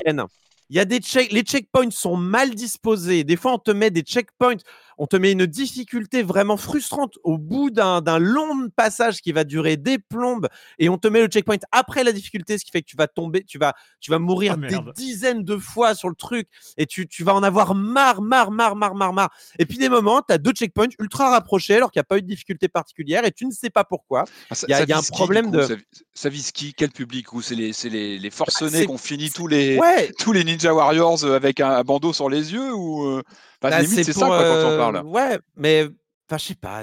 C'est un jeu qui est là pour les pour ceux qui veulent vraiment une expérience à l'ancienne, mais mais Ouais, même pour ça, je veux dire, enfin, faut, faut vraiment vouloir. Il y, a, il y a des jeux qui sont qui sont, il y a des, il a jeux quoi. meilleurs à ce niveau-là, quoi. Ouais. Et, il y a des il y a des pics de difficulté qui sont incompréhensibles. Le chapitre, j'ai passé des chapitres euh, de fin beaucoup plus rapidement que certains chapitres du milieu où on veut Ah des non, mécaniques. Euh, Il y, a, y, a y a des vrais problèmes de rythme. On chope les, les pouvoirs intéressants que bien trop tard dans le jeu. Et euh, parfois, il y a des, vers la fin, tu as des passages ultra rébarbatifs. L'ascension de la dernière tour, elle est insupportable. Je sais pas pourquoi ils tu nous le vends bien, dis donc. C'est chiant. Y a- en fait, ce qui est, ce qui est insupportable, c'est que là, et là, Patrick, et là, Patrick, tu vas, tu vas tilter parce que tu sais ce que je vais dire, Patrick. Tu sais quel mot je vais utiliser, le mot qu'on adore dans Silence on joue. L'action mot- replay, tu veux mettre un Non, action replay sur le jeu. Patrick, c'est un jeu qui est super scolaire. On a atteint le point scolaire, ça y est, Patrick, on atteint le Il y a point. toujours le point à un moment. hein. J'ai failli sur Nuts, mais non, ça aurait pas été du tout juste. Il est pas scolaire. Mais là, ça y est, on y est. On y est, c'est est, un jeu qui est ultra scolaire. scolaire. Et en mais le problème, c'est qu'avec un, un, un jeu Mais ça me comme soulage. Ça y est, le mot scolaire est passé. Il est derrière nous maintenant. Ça y est, Il on fait avance, on rien. continue. il fait, il fait rien de catastrophiquement mal, mais il fait rien d'incroyablement bien. Euh, et il est parsemé de petits défauts que je viens de, de, de- de souligner. Et un dernier que j'ai oublié et qui est ultra important, c'est la parade. Donc on vous introduit la parade à un moment donné dans le jeu. La parade, en gros, c'est comme dans Street Fighter 3, c'est mettez un stick, un coup de stick en avant, euh, juste au moment où vous prenez le coup pour le parer. Et euh, vous pouvez même le renvoyer en donnant un coup de sable dernière. La fenêtre de réussite de cette parade est incompréhensible. Il y a des moments, j'en- réussissais 10 d'affilée, aucun problème. Dans des combats, j'étais très fier de moi. Et à des moments, il y a vraiment des boules très lentes et j'arrivais pas à les renvoyer et je ne comprenais pas pourquoi. Il y a à aucun Ouais. moment, je me suis senti maître de cette foutue parade. J'en ai eu marre. Tu as des passages où tu es obligé de l'utiliser. On peut, on peut mettre des passages compliqués pour te forcer à apprendre une mécanique qui est importante dans le jeu, la parade l'est, mais Là, c'est raté. C'est raté dans le sens Ah là où, là y a- il y a- en fait, j'aurais préféré que le jeu te donne la parade comme outil si t'es bon à la rigueur, mais là, il te force à l'utiliser. Et, et je prends par exemple, oui. Tu l'as fini Mais- quand même. Est-ce Oui, que c'était avec plaisir ou tu t'es vraiment. Enfin, la f- je voulais le finir parce que je voulais savoir combien de temps il durait, savoir si, le- Ouais, il avait- si, si c'était pas des. pas- tu vois, ça- C'était pas une partie de plaisir, a priori. il y, a- y a des moments où. euh, alors, je finis sur la parade quand même parce que la, la- la parade, moi j'ai vu ces passages de parade qui étaient compliqués et pas drôles. Euh, Enfin, je l'ai je l'ai comparé à Metal Gear Rising où pareil, tu as une phase à un moment donné, Metal Gear Rising, c'est contre un boss, le chien, où on te, si tu n'as pas appris la parade à ce moment-là, on va te la faire apprendre par la force À des la choses. dure. Tu vas l'apprendre à la dure. Et un peu, un- et, mais, mais, mais ça passe beaucoup mieux dans Metal Gear Rising parce que bon déjà la fenêtre est plus grande, euh, euh, on va dire c'est moins, euh, c'est moins difficile, ta barre de vie est- va moins descendre vite. Mais là, mais elles le font à une vitesse. Tu rates trois parades, t'es mort. C'est compliqué quoi. Et du coup, je, je, je, je, je, vais avoir du mal à conseiller ce jeu-là. Parce que justement, il n'apporte rien de neuf, euh, à Mm. part peut-être aller une gestion de checkpoint intéressante euh, où tu vas déposer ton fric en fait pour upgrader des checkpoints. Mais comme tu repasses quasiment jamais au checkpoint, finalement, bah euh, rien ne Ouais. t'empêche de dépenser tout ton fric dès que tu, dès que tu galères un petit peu. Euh, tiens, on peut faire la comparaison avec The Messenger, qui était un autre jeu hommage euh, au jeu de Ninja, euh, qui lui aussi avait raté des trucs. The Messenger, il avait raté des trucs, mais lui, il avait le mérite d'essayer des trucs. C'est-à-dire que The Messenger, t'avais la, t'avais Il la, faut, digérer, la- faut, faut digérer des tendances rétro et puis bah, comme a fait Shovel Knight, hein, c'est digérer Oui. des traditions de jeu old school et puis les, les retravailler, les euh, Tiens, Sho- Shovel Knight arrivait quand même avec, euh, des, a- avec des, des, des, des- des bonnes idées de gameplay du style euh, tiens, euh, tu peux casser les checkpoints pour si tu veux tenter un du score, enfin ce genre de truc.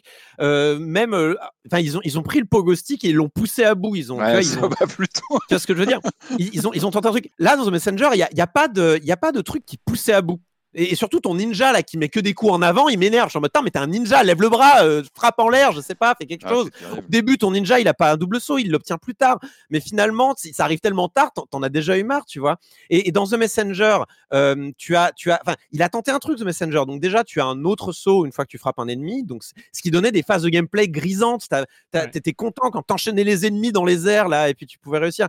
T'as as un peu ça dans, dans, dans Shadow, euh, dans Cyber Shadow, mais ça arrive Avec beaucoup le trop tard. ouais. Et avec le dash, il y, a- il y a un dash qui arrive, mais il arrive beaucoup trop tard. euh, en plus, le dash est mal branlé. Il faut faire deux coups de stick. Moi, ça marchait une fois sur deux. Tu peux aller dans les options changer, la filer sur Oh un là bouton, là, mais, mais ça, c'est- ouais, au bout d'un moment, ça fait beaucoup. En fait, c'est plein de petits trucs qui t'irritent et tu fais pourquoi je joue à ça? Je suis en 2021. Il y a des jeux plus intéressants.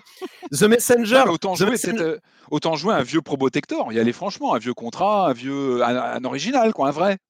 Ouais, limite. bon, ouais, ouais, ouais, c'est ça. Et avec des dire states, et avec des save states, et puis je peux, voilà. C'est-à-dire qu'il y a, il y a pas plus de raison de jouer à ce jeu-là que de jouer à un ancien jeu avec des save states. Alors après, après, après, il faut quand même que je mette un peu de pommade sur ce jeu, un minimum, parce que. Parce que là, tu ne euh, l'as pas vendu, hein, du tout. hein. non, je vous le vends pas du tout.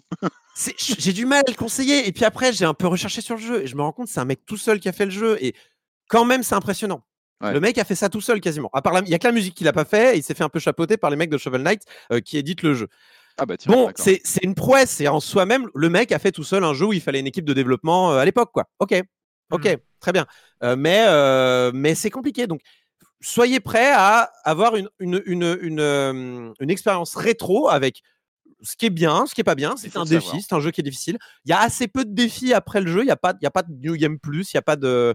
euh, on peut même pas revenir en arrière. C'est-à-dire que le monde se détruit derrière vous un peu. Je suis essayé de revenir en arrière pour aller revoir les boss. Tu peux même pas refaire les niveaux. Il faut recommencer une partie. Ça, je comprends pas Ouais. vraiment. Euh, les défauts que j'ai donnés là par rapport au- à la fenêtre de Paris, bon, peut-être ça sera aussi patché à l'avenir. Euh, D'ailleurs, il y a déjà eu un patch parce qu'on ne pouvait pas parier sur nos frames d'invincibilité. Ça non plus, c'est incompréhensible. C'est incompréhensible. Ça, ça a été corrigé, par exemple. Donc peut-être que ça s'améliorera, peut-être que tous les défauts que je balance là, peut-être toutes les imprécisions, va au final donner un jeu euh, qui va être euh, tout à fait correct pour ceux qui aiment ce genre de délire. Mais honnêtement, une fois, j'ai plus de mal à m'attacher à un jeu comme Cyber Shadow après avoir parlé de Comp et de Nuts, qui sont deux jeux avec des propositions, Eh, on va essayer de renverser le game sur nos genres respectifs. Là où Cyber Shadow est finalement euh, dans sa zone de confort jusqu'au bout. Et, et voilà. Donc, comme voilà, je je vous le recommande pas vraiment, mais si vous aimez ce genre de jeu, peut-être euh, jetez-y est un œil. vendu combien? Alors, je sais que c'est- Alors, c'est- Il est c'est- une c'est- vingtaine d'euros. Il est vendu ok. 20 euros, il est disponible sur toutes les consoles et surtout, il me semble bien qu'il est sur le Game Pass. Donc, éventuellement, si vous Ah êtes oui, dans ce abonné Game Pass, vous pouvez aller y jeter un petit coup d'œil, ça vous coûtera pas plus cher. Il y a un petit fil rouge voilà. hein, cette semaine, c'est allez-y, mais en sachant où vous mettez les pieds. C'est quand même, je pense que c'est Ouais. le sous-titre de l'émission, quoi. Bon, à part Going Ouais, Hunter, qui, est- qui voilà, qui, est- qui à faire absolument. Mais, mais vraiment, oui, c'est allez-y, mais en sachant où vous mettez les pieds, parce que ça peut être une mauvaise surprise sinon. Mais une fois qu'on sait, bon, bah, c'est pareil sans celui-ci. euh, quand tu sais où tu mets les pieds, le contrat est plus clair. Oui, Ouais. oui. Enfin bon, en, en- en- en même temps, il faut, il faut aussi euh, non seulement savoir où on met les pieds, mais avoir les capacités et la Aussi, ouais. persévérance pour, euh, pour euh, les Ouais. mettre vraiment. Parce que moi, je, euh, ma courte expérience de Cyber Shadow, euh, où effectivement je n'avais pas de double saut, de dash et euh, de choses comme ça, j'avais juste le coup de sabre euh, en avant. C'était Oh, assez rugueux et, euh, Ouais. et assez désagréable. hein. Et, puis, Enfin, et, et- et quand, et quand tu as tous ces petits défauts, genre qui te poussent dans un trou et c'est des, c'est des, des morts Ouais. en un coup, ben voilà, au bout d'un moment, c'était frustré. Et je suis. Les gars, vous savez qui. Enfin, je- j'aime oui, bien oui, la on difficulté. on, on sait, on C'est- sait. c'est- La difficulté, c'est pas quelque chose qui me rebute. J'apprécie Mm. la difficulté, mais il faut que la difficulté, elle soit justifiée, elle soit présentée convenablement et elle soit compensée par des mécanismes euh, qui t'évitent la frustration. Et dans Cyber Shadow, j'ai l'impression que ça, ça n'a pas été vraiment bien pensé et euh, c'est vraiment dommage. Donc, je peux difficilement le conseiller. Il faut vraiment être fan du genre. Donc, euh, uniquement si vous êtes vraiment hardcore fan du genre. Et ben voilà, c'est une belle conclusion. Euh, c'est fini pour euh, cette semaine pour euh, le jeu vidéo avec euh, quatre titres euh, très euh, très indés. hein. On est on est sorti on est sorti de la fenêtre euh, des, des jeux à gros budget. On y re- est-ce qu'on y reviendra avant longtemps? Je ne sais pas. Il faudra regarder le programme. On en, Ouais, il y a des choses qui arrivent. Il y a des choses, qui, mais, il y a des bon, choses qui c'est- arrivent. C'est plutôt ma cam. Ouais, J'ai un dé, en même temps. ça va. Euh, eh bien, c'est l'heure de cette question rituelle à laquelle vous n'allez pas échapper. Et quand vous ne jouez pas, vous faites quoi, Corentin? Alors, c'est dommage que Marius soit pas là, j'aurais bien voulu avoir son avis, mais du coup, j'ai pu voir le, long métrage Le mystère des pingouins, euh, Penguin Highway, euh, sorti au Japon en 2018 euh, et en France en 2019. Donc, c'est un film d'animation. hein, J'avais parlé déjà de, de- de- de- des enfants du temps. Donc, on est dans ce format-là de film. Donc, ça parle de Aoyama, qui est un petit génie, assez énervant d'ailleurs en primaire, qui, en fait, du jour au lendemain, dans sa ville, il y a des pingouins qui apparaissent. Il y a des pingouins qui se baladent, euh, on ne sait pas trop d'où ils sortent. Euh, mais il y a plein de pingouins partout. euh, les gens sont un peu en mode. c'est bizarre quand même, c'est bizarre, on n'a pas de pingouins au Japon comme ça. Et aidé de deux de ses camarades de classe et de l'assistante de son dentiste, dont il est amoureux pour ses caractéristiques physiques, ils vont tenter de résoudre le mystère de l'apparition de ces pingouins. Alors, c'est le, c'est le premier long métrage de, de Hiroyasu Ishida qui, euh, du coup, devient le nouveau prétendant au grand jeu du qui qui c'est le nouveau Miyazaki. euh, euh, un de plus, j'ai envie de dire.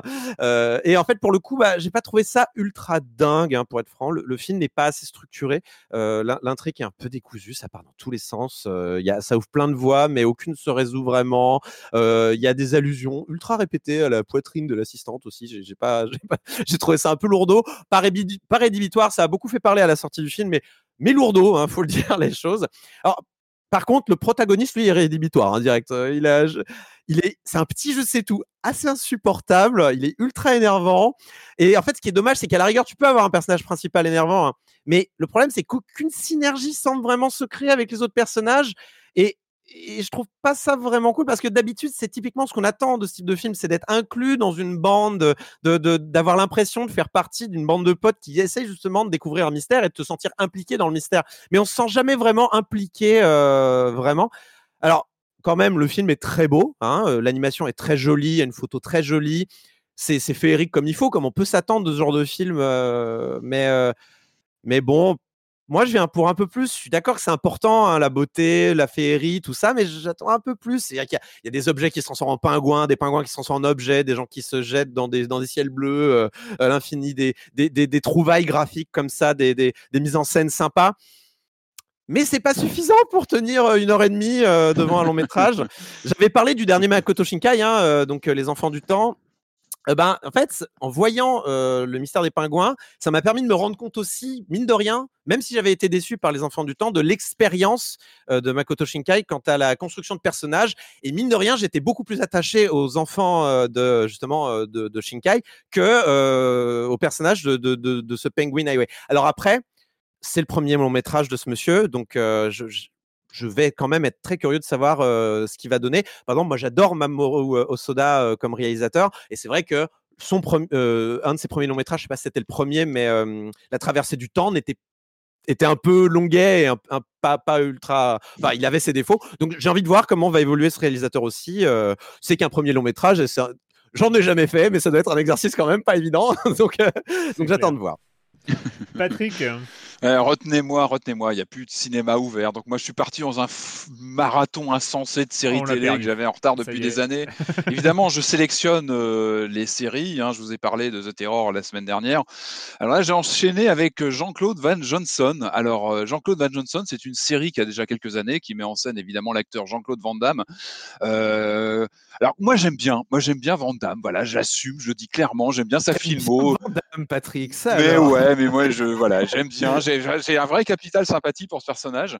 Et en fait, ce qui est intéressant, c'est qu'il est complètement parti dans le méta depuis des années. En fait, Van Damme, on l'a Ouais. perdu parce que entre deux euh, direct ou vidéo qui tournent euh, euh, de son côté, je crois qu'il avait déjà fait une série euh, il y a cinq ou six ans, peut-être même un peu plus, une petite dizaine d'années où on le suivait au quotidien, une sorte de télé-réalité où on le voyait sur les tournages, c'était rocambolesque.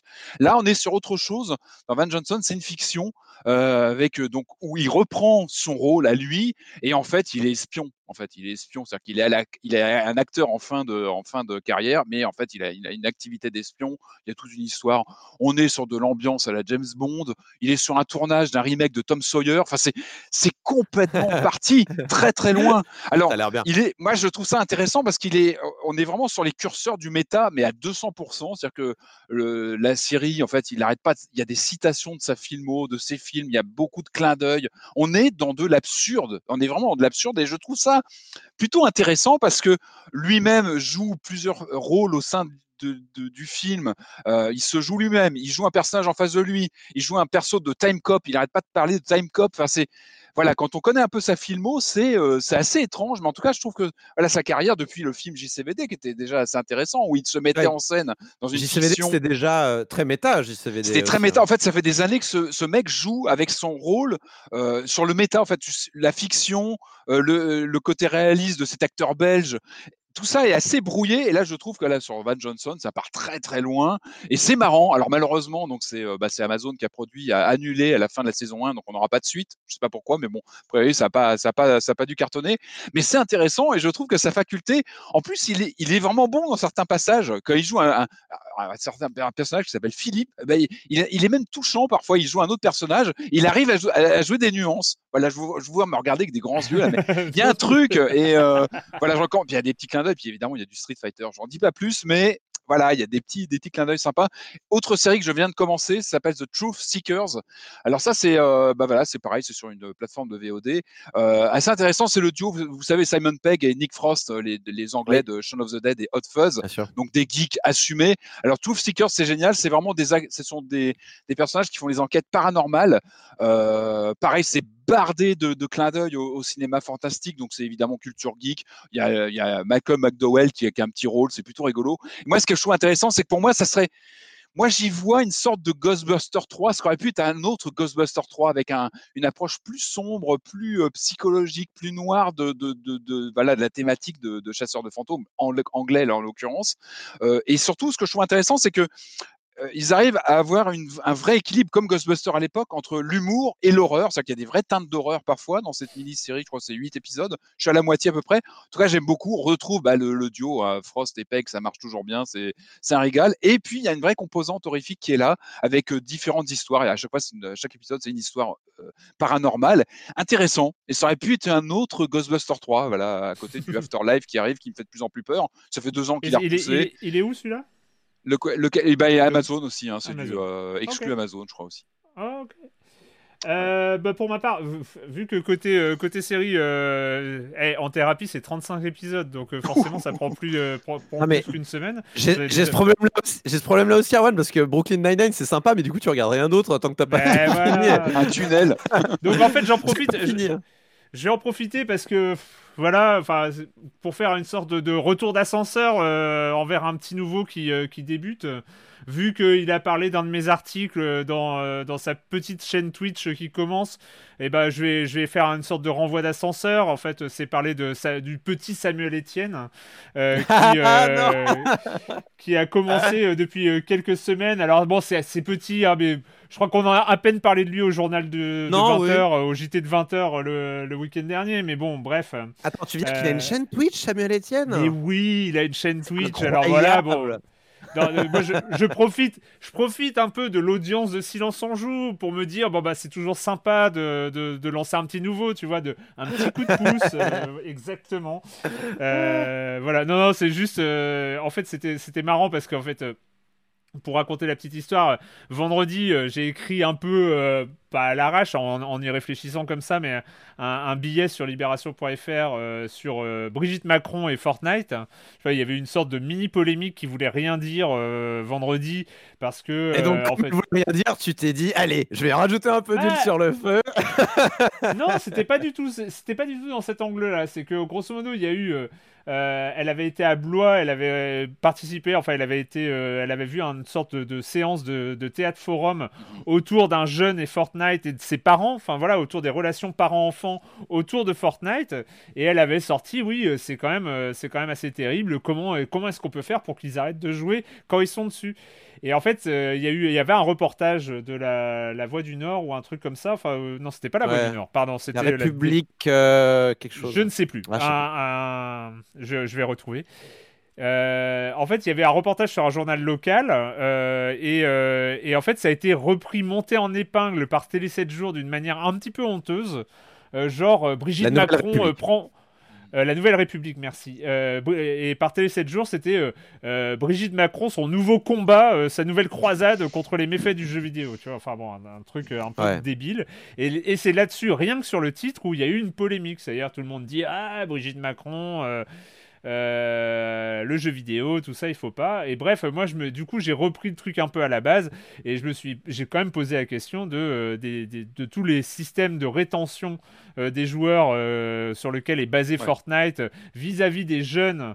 Et, et- et des très jeunes, parce que voilà, on sait qu'aujourd'hui, bah, dès 6 ou 7 ans, des gamins peuvent être confrontés à Fortnite. Et il y a des questions qui doivent se poser là-dessus, pas forcément sur la violence, pas forcément sur est-ce que c'est bien, c'est mal, mais il y a quand même des mécanismes de rétention qui sont. euh, voilà, il y, a des- il y a des problèmes à poser, même sur les adultes, mais alors quand ça touche aux enfants, c'est un, autre su- un autre sujet. Bref, j'ai fait un billet là-dessus, et euh, billet qui a bien marché et, et tout ça, même si je suspecte que, un peu à la manière de Télé 7 jours, vu que j'ai titré Et si Brigitte oui Macron avait raison? euh, Il y avait un peu. Non mais, enfin pour moi je l'ai pas. Non, mais j'ai- alors en plus, je l'ai pas du tout fait pour faire du clickbait, je le promets. Je changé, promets sur. euh, T'as c'est- changé, Erwan. C'était, c'était vraiment pour, euh, pour provoquer. C'était, c'était Ah un oui, peu oui. de la provoque. C'était pas du clickbait. Je pensais Sale pas gosse. attirer. euh, voilà, il y avait un côté Sale sale gosse. Privé, Mais privé de temps- Fortnite. Mais en même temps, pour reparler d'un vrai sujet. Et bref, en fait, ce qui était intéressant, c'est que Samuel Etienne, dans, dans sa matinale, qui surcartonne, parce qu'il est, il fait vraiment, voilà, c'est un truc qui est, qui est super intéressant, je trouve, sa démarche. Euh, il fait de la revue de presse pendant deux heures euh, devant, euh, sur Twitch, et donc je trouve que rien que l'idée est- est sympa. Et donc il a fini la session en, en, lisant le papier. Je remercie tous les gens du chat de Samuel Etienne qui ont hurlé Silence on joue euh, dans le chat euh, pendant qu'il était en train de li- lire l'article. Mais euh, voilà, ce qui était marrant, c'est de, voir la réaction notamment des gens qui étaient là en, en commençant à dire Ah, encore de la presse généraliste qui va dire du mal du jeu vidéo. Et en fait, vu en lisant l'article et vu que c'est moi qui l'ai écrit, je ne disais pas du mal du jeu vidéo, vous pensez bien. Et de voir un peu le basculement des réactions dans le chat de Samuel Etienne au fur et à mesure de la lecture de l'article. beschäftigt. C'était une expérience que j'ai trouvée très, euh, très marrante et très sympa. Voilà, bref, euh, bah, c'est fini euh, pour cette semaine. Je préviens en toute fin d'émission, mais je le préviens quand même, la semaine, la semaine prochaine, c'est les vacances. Euh, donc, pas d'émission, pas de silence on joue la semaine prochaine. Du coup, du coup, on se retrouve dans deux semaines. Merci, hein, je vous ai dit merci, je vous ai dit merci, je vous ai pas dit merci. Bah, Donc, je bah, moi, j'ai pas dit toi. donc ça tombe bien, de rien. Merci à tous les deux. Et donc, donc on se retrouve la semaine, donc dans deux semaines, pardon, dans deux semaines pour parler de jeux vidéo sur libération.fr et sur les internets. Ciao. Bye bye.